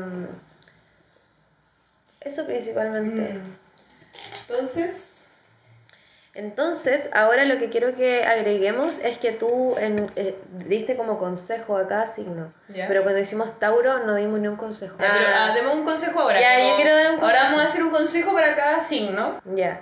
Eh, para Tauro, lo más importante a entender es crear una noción de valor propio fuerte para luego dirigirse al mundo entendiendo su valor personal, porque todo con Tauro tiene que ver con el valor y conociendo nuestro propio valor podemos también eh, reconocer el valor de las cosas que hay a nuestro alrededor y, y no permitir que otras personas como que nos digan qué valemos. Si nosotros lo Mm. sabemos, con esa firmeza podemos dirigirnos a un montón de cosas. Eso. Eh, muy bonito el consejo. Aries. Ah, Aries. perfecto. Ah. No, Aries es una eh, energía que le podría venir bien un poco de paciencia, y de detenerse, de detenerse y mirar a su alrededor. Y si eres Eh. incapaz de hacerlo, Aries, eh, el tiempo te va a Júntate con enseñar. un Tauro. Ah, el tiempo te va a enseñar que es muy largo. El tiempo te va a enseñar que es muy largo y, y no corras tanto que... O sea, sé que no, sé que no puedes evitar correr. No le tengan miedo a, a lo que venga. Tú puedes con esas cosas. Solo que una buena alimentación, dormir, dormir apropiadamente y también quizás encontrar rutinas pueden ayudarte a enfocar mejor tus energías hacia cosas que, que te importen y, y no desperdiciar tus tiempos y, y- y todo lo que tienes dentro de ti peleando con el mundo. Que pelear a veces no, no, es, no, los, no es lo suficiente, o pelear o enfrentarte a cosas que no son batallas perdidas. Está bien defender a las personas que quieres y defenderte cuando las cosas son injustas, pero también hay que saber cuándo detenerse. Mm. También, bueno, eh, Géminis. Géminis lo que necesita es enfocarse en una cosa. Mm. aprender a enfocarse en una cosa y también entender que hay siempre una visión más amplia de las cosas, porque puede que haya como, una como un conocimiento superficial y disperso y siempre hay algo más grande, que eso es como su signo opuesto, pues Sagitario. Entonces siempre hay algo más grande y siempre las cosas pueden tener un sentido y no solo ser racionales y no solo ser información. Mm. Eh, y eso es algo que le puede servir harto a Géminis. Yo creo que Géminis increíblemente se podría beneficiar mucho de aprender a escuchar. Sí, también. Géminis tienes que aprender a escuchar y tienes que dejar de hablar a veces, porque eh, es importante saber que puedes decir muchas cosas, pero mientras mejor puedes escuchar a las personas que están a tu alrededor, menos, eh, menos eh, perdida te vas a sentir. Como a veces uno habla mucho, Géminis, uno tiene muchas ideas en la cabeza, muchas cosas que decir, y, y, y mientras menos escuchas a los demás, más incomprendida te vas a sentir. Géminis, es importante aprender a escuchar a los demás, tanto como tú debes comunicar todas las ideas que tengas. Para sentirte que puedes comunicar mejor las cosas que piensas, tienes que empezar a escuchar un poco más y quedarte calladita un poquito. Como con todo el amor del mundo, es importante para poder comunicar, escuchar. Cáncer, mi consejo para cáncer es que tienes que aprender a decir aquellas cosas que crees que no es necesario decir. Tienes que saber manifestar que tú también necesitas amor, que tú también necesitas que te escuchen, que tú también quieres que te, que te quieran y, y también tienes que aprender a no eh, limitar el amor que entregas. Es importante entregar amor, tienes que saber que el amor que entregas lo haces sin que te lo pidan también. Obviamente no quedarte en un lugar en el que abusan de ti o que se aprovechan del amor que tienes. Tú tienes que saber el poder del amor que entregas tienes mucho amor dentro tuyo y, y, y tienes muchas ganas de, de, poder enfocar esa energía como constructiva, emocional, nutritiva hacia afuera, no le tengas miedo a esa energía, no la guardes solo para ti, sin embargo tienes que aprender a reconocer que hay personas que no merecen tu tiempo. No pierdas esa energía, hay gente que no merece tu tiempo. Protégete, sí. quiérete. A ver. ¿Y Leo? Leo. Leo tiene que entender que el mundo sí es su escenario, pero a la vez que el mundo es su escenario, eh, el mundo también es escenario para una historia mucho más grande, mm. eh, que compone a muchas más como personajes. Y eso es lo que Leo como necesita incorporar, pues que es su opuesto a Acuario, eh, la conciencia colectiva, entender que es importante como expresarnos y trabajar en nosotros, pero también poner un poco de, de eso en los demás. Y también un poquito a permear. Eh, cuidado con el exceso de orgullo, con las ideas muy fijas, mm. eh, con el creer realidades muy fijas y que, tu, y que tu ego se apodere de ti. Virgo, Virgo, eh, más allá del perfeccionismo. Virgo necesita eh, hacer yoga, meditación, conectar mejor con su cuerpo, con su salud, su rutina, encontrar algo que les funcione y ceder un poco el control. Eh, hay un placer en hacer listas, en organizar, eh, pero a veces también es bueno entregarse a la espontaneidad y no planificar nada y dejarse llevar. Sí, Virgo, eh, y, nunca no se va a acabar si, si algo sale mal. Y también como salir un poquito de lo material y explorarlo como más lo, inmaterial. lo inmaterial, eso también es algo que podría ayudarle harto a esta energía. Y las cosas que no se ven sí existen. O sea, como que no todo lo que existe exacto, se ve. Exacto, eso mismo. Ya. Bueno, conclusión y cierre. Este fue un capítulo muy largo. Eh, Terminamos yo creo que agotadas. Ahora el ascendiente, el ascendente llevamos, cáncer. Llevamos como tres horas grabando. Yo... Y, y, no, y aparte que es inevitable porque es mucha la información y no podemos como acortarla porque si no sería información como que está dada de cualquier forma, así como... Sí. Entonces es importante igual darnos el tiempo para decir todo, todo lo que hay que decir. Mm. Eh, conclusiones y comentarios finales. Muchas gracias por escucharnos. Si nos escucharon hasta aquí, eh, realmente hoy, hoy ha sido un día intensísimo.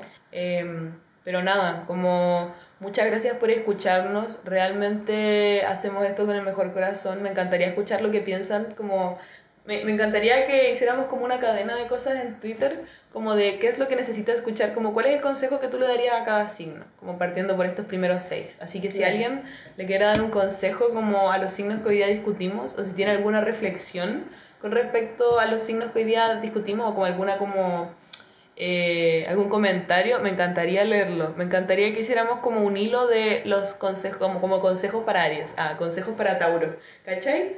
Sí, eh, qué bacán. Sería muy bacán. Así que, ¿algo más que agregar? Eh, Muchas gracias por escucharnos si nos escuchaste hasta este momento.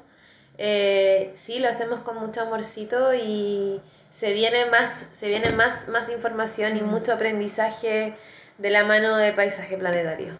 Les recordamos que nuestras redes sociales son Paisaje Planetario en, en Instagram, en YouTube y en Twitter nos llamamos Paisaje Planeta. Nos encantaría saber qué piensan. Y por fin, esta, esta noche de jueves, o madrugada ya casi de viernes, no, eh, creo que todavía sigue siendo jueves, pero fue un gusto. Eh, yo soy Pax y estoy aquí con Mars y nos despedimos. Somos Paisaje Planetario y este fue El Rumor de las Estrellas. Un gusto. Un gusto, que estén bien. Chao, chao.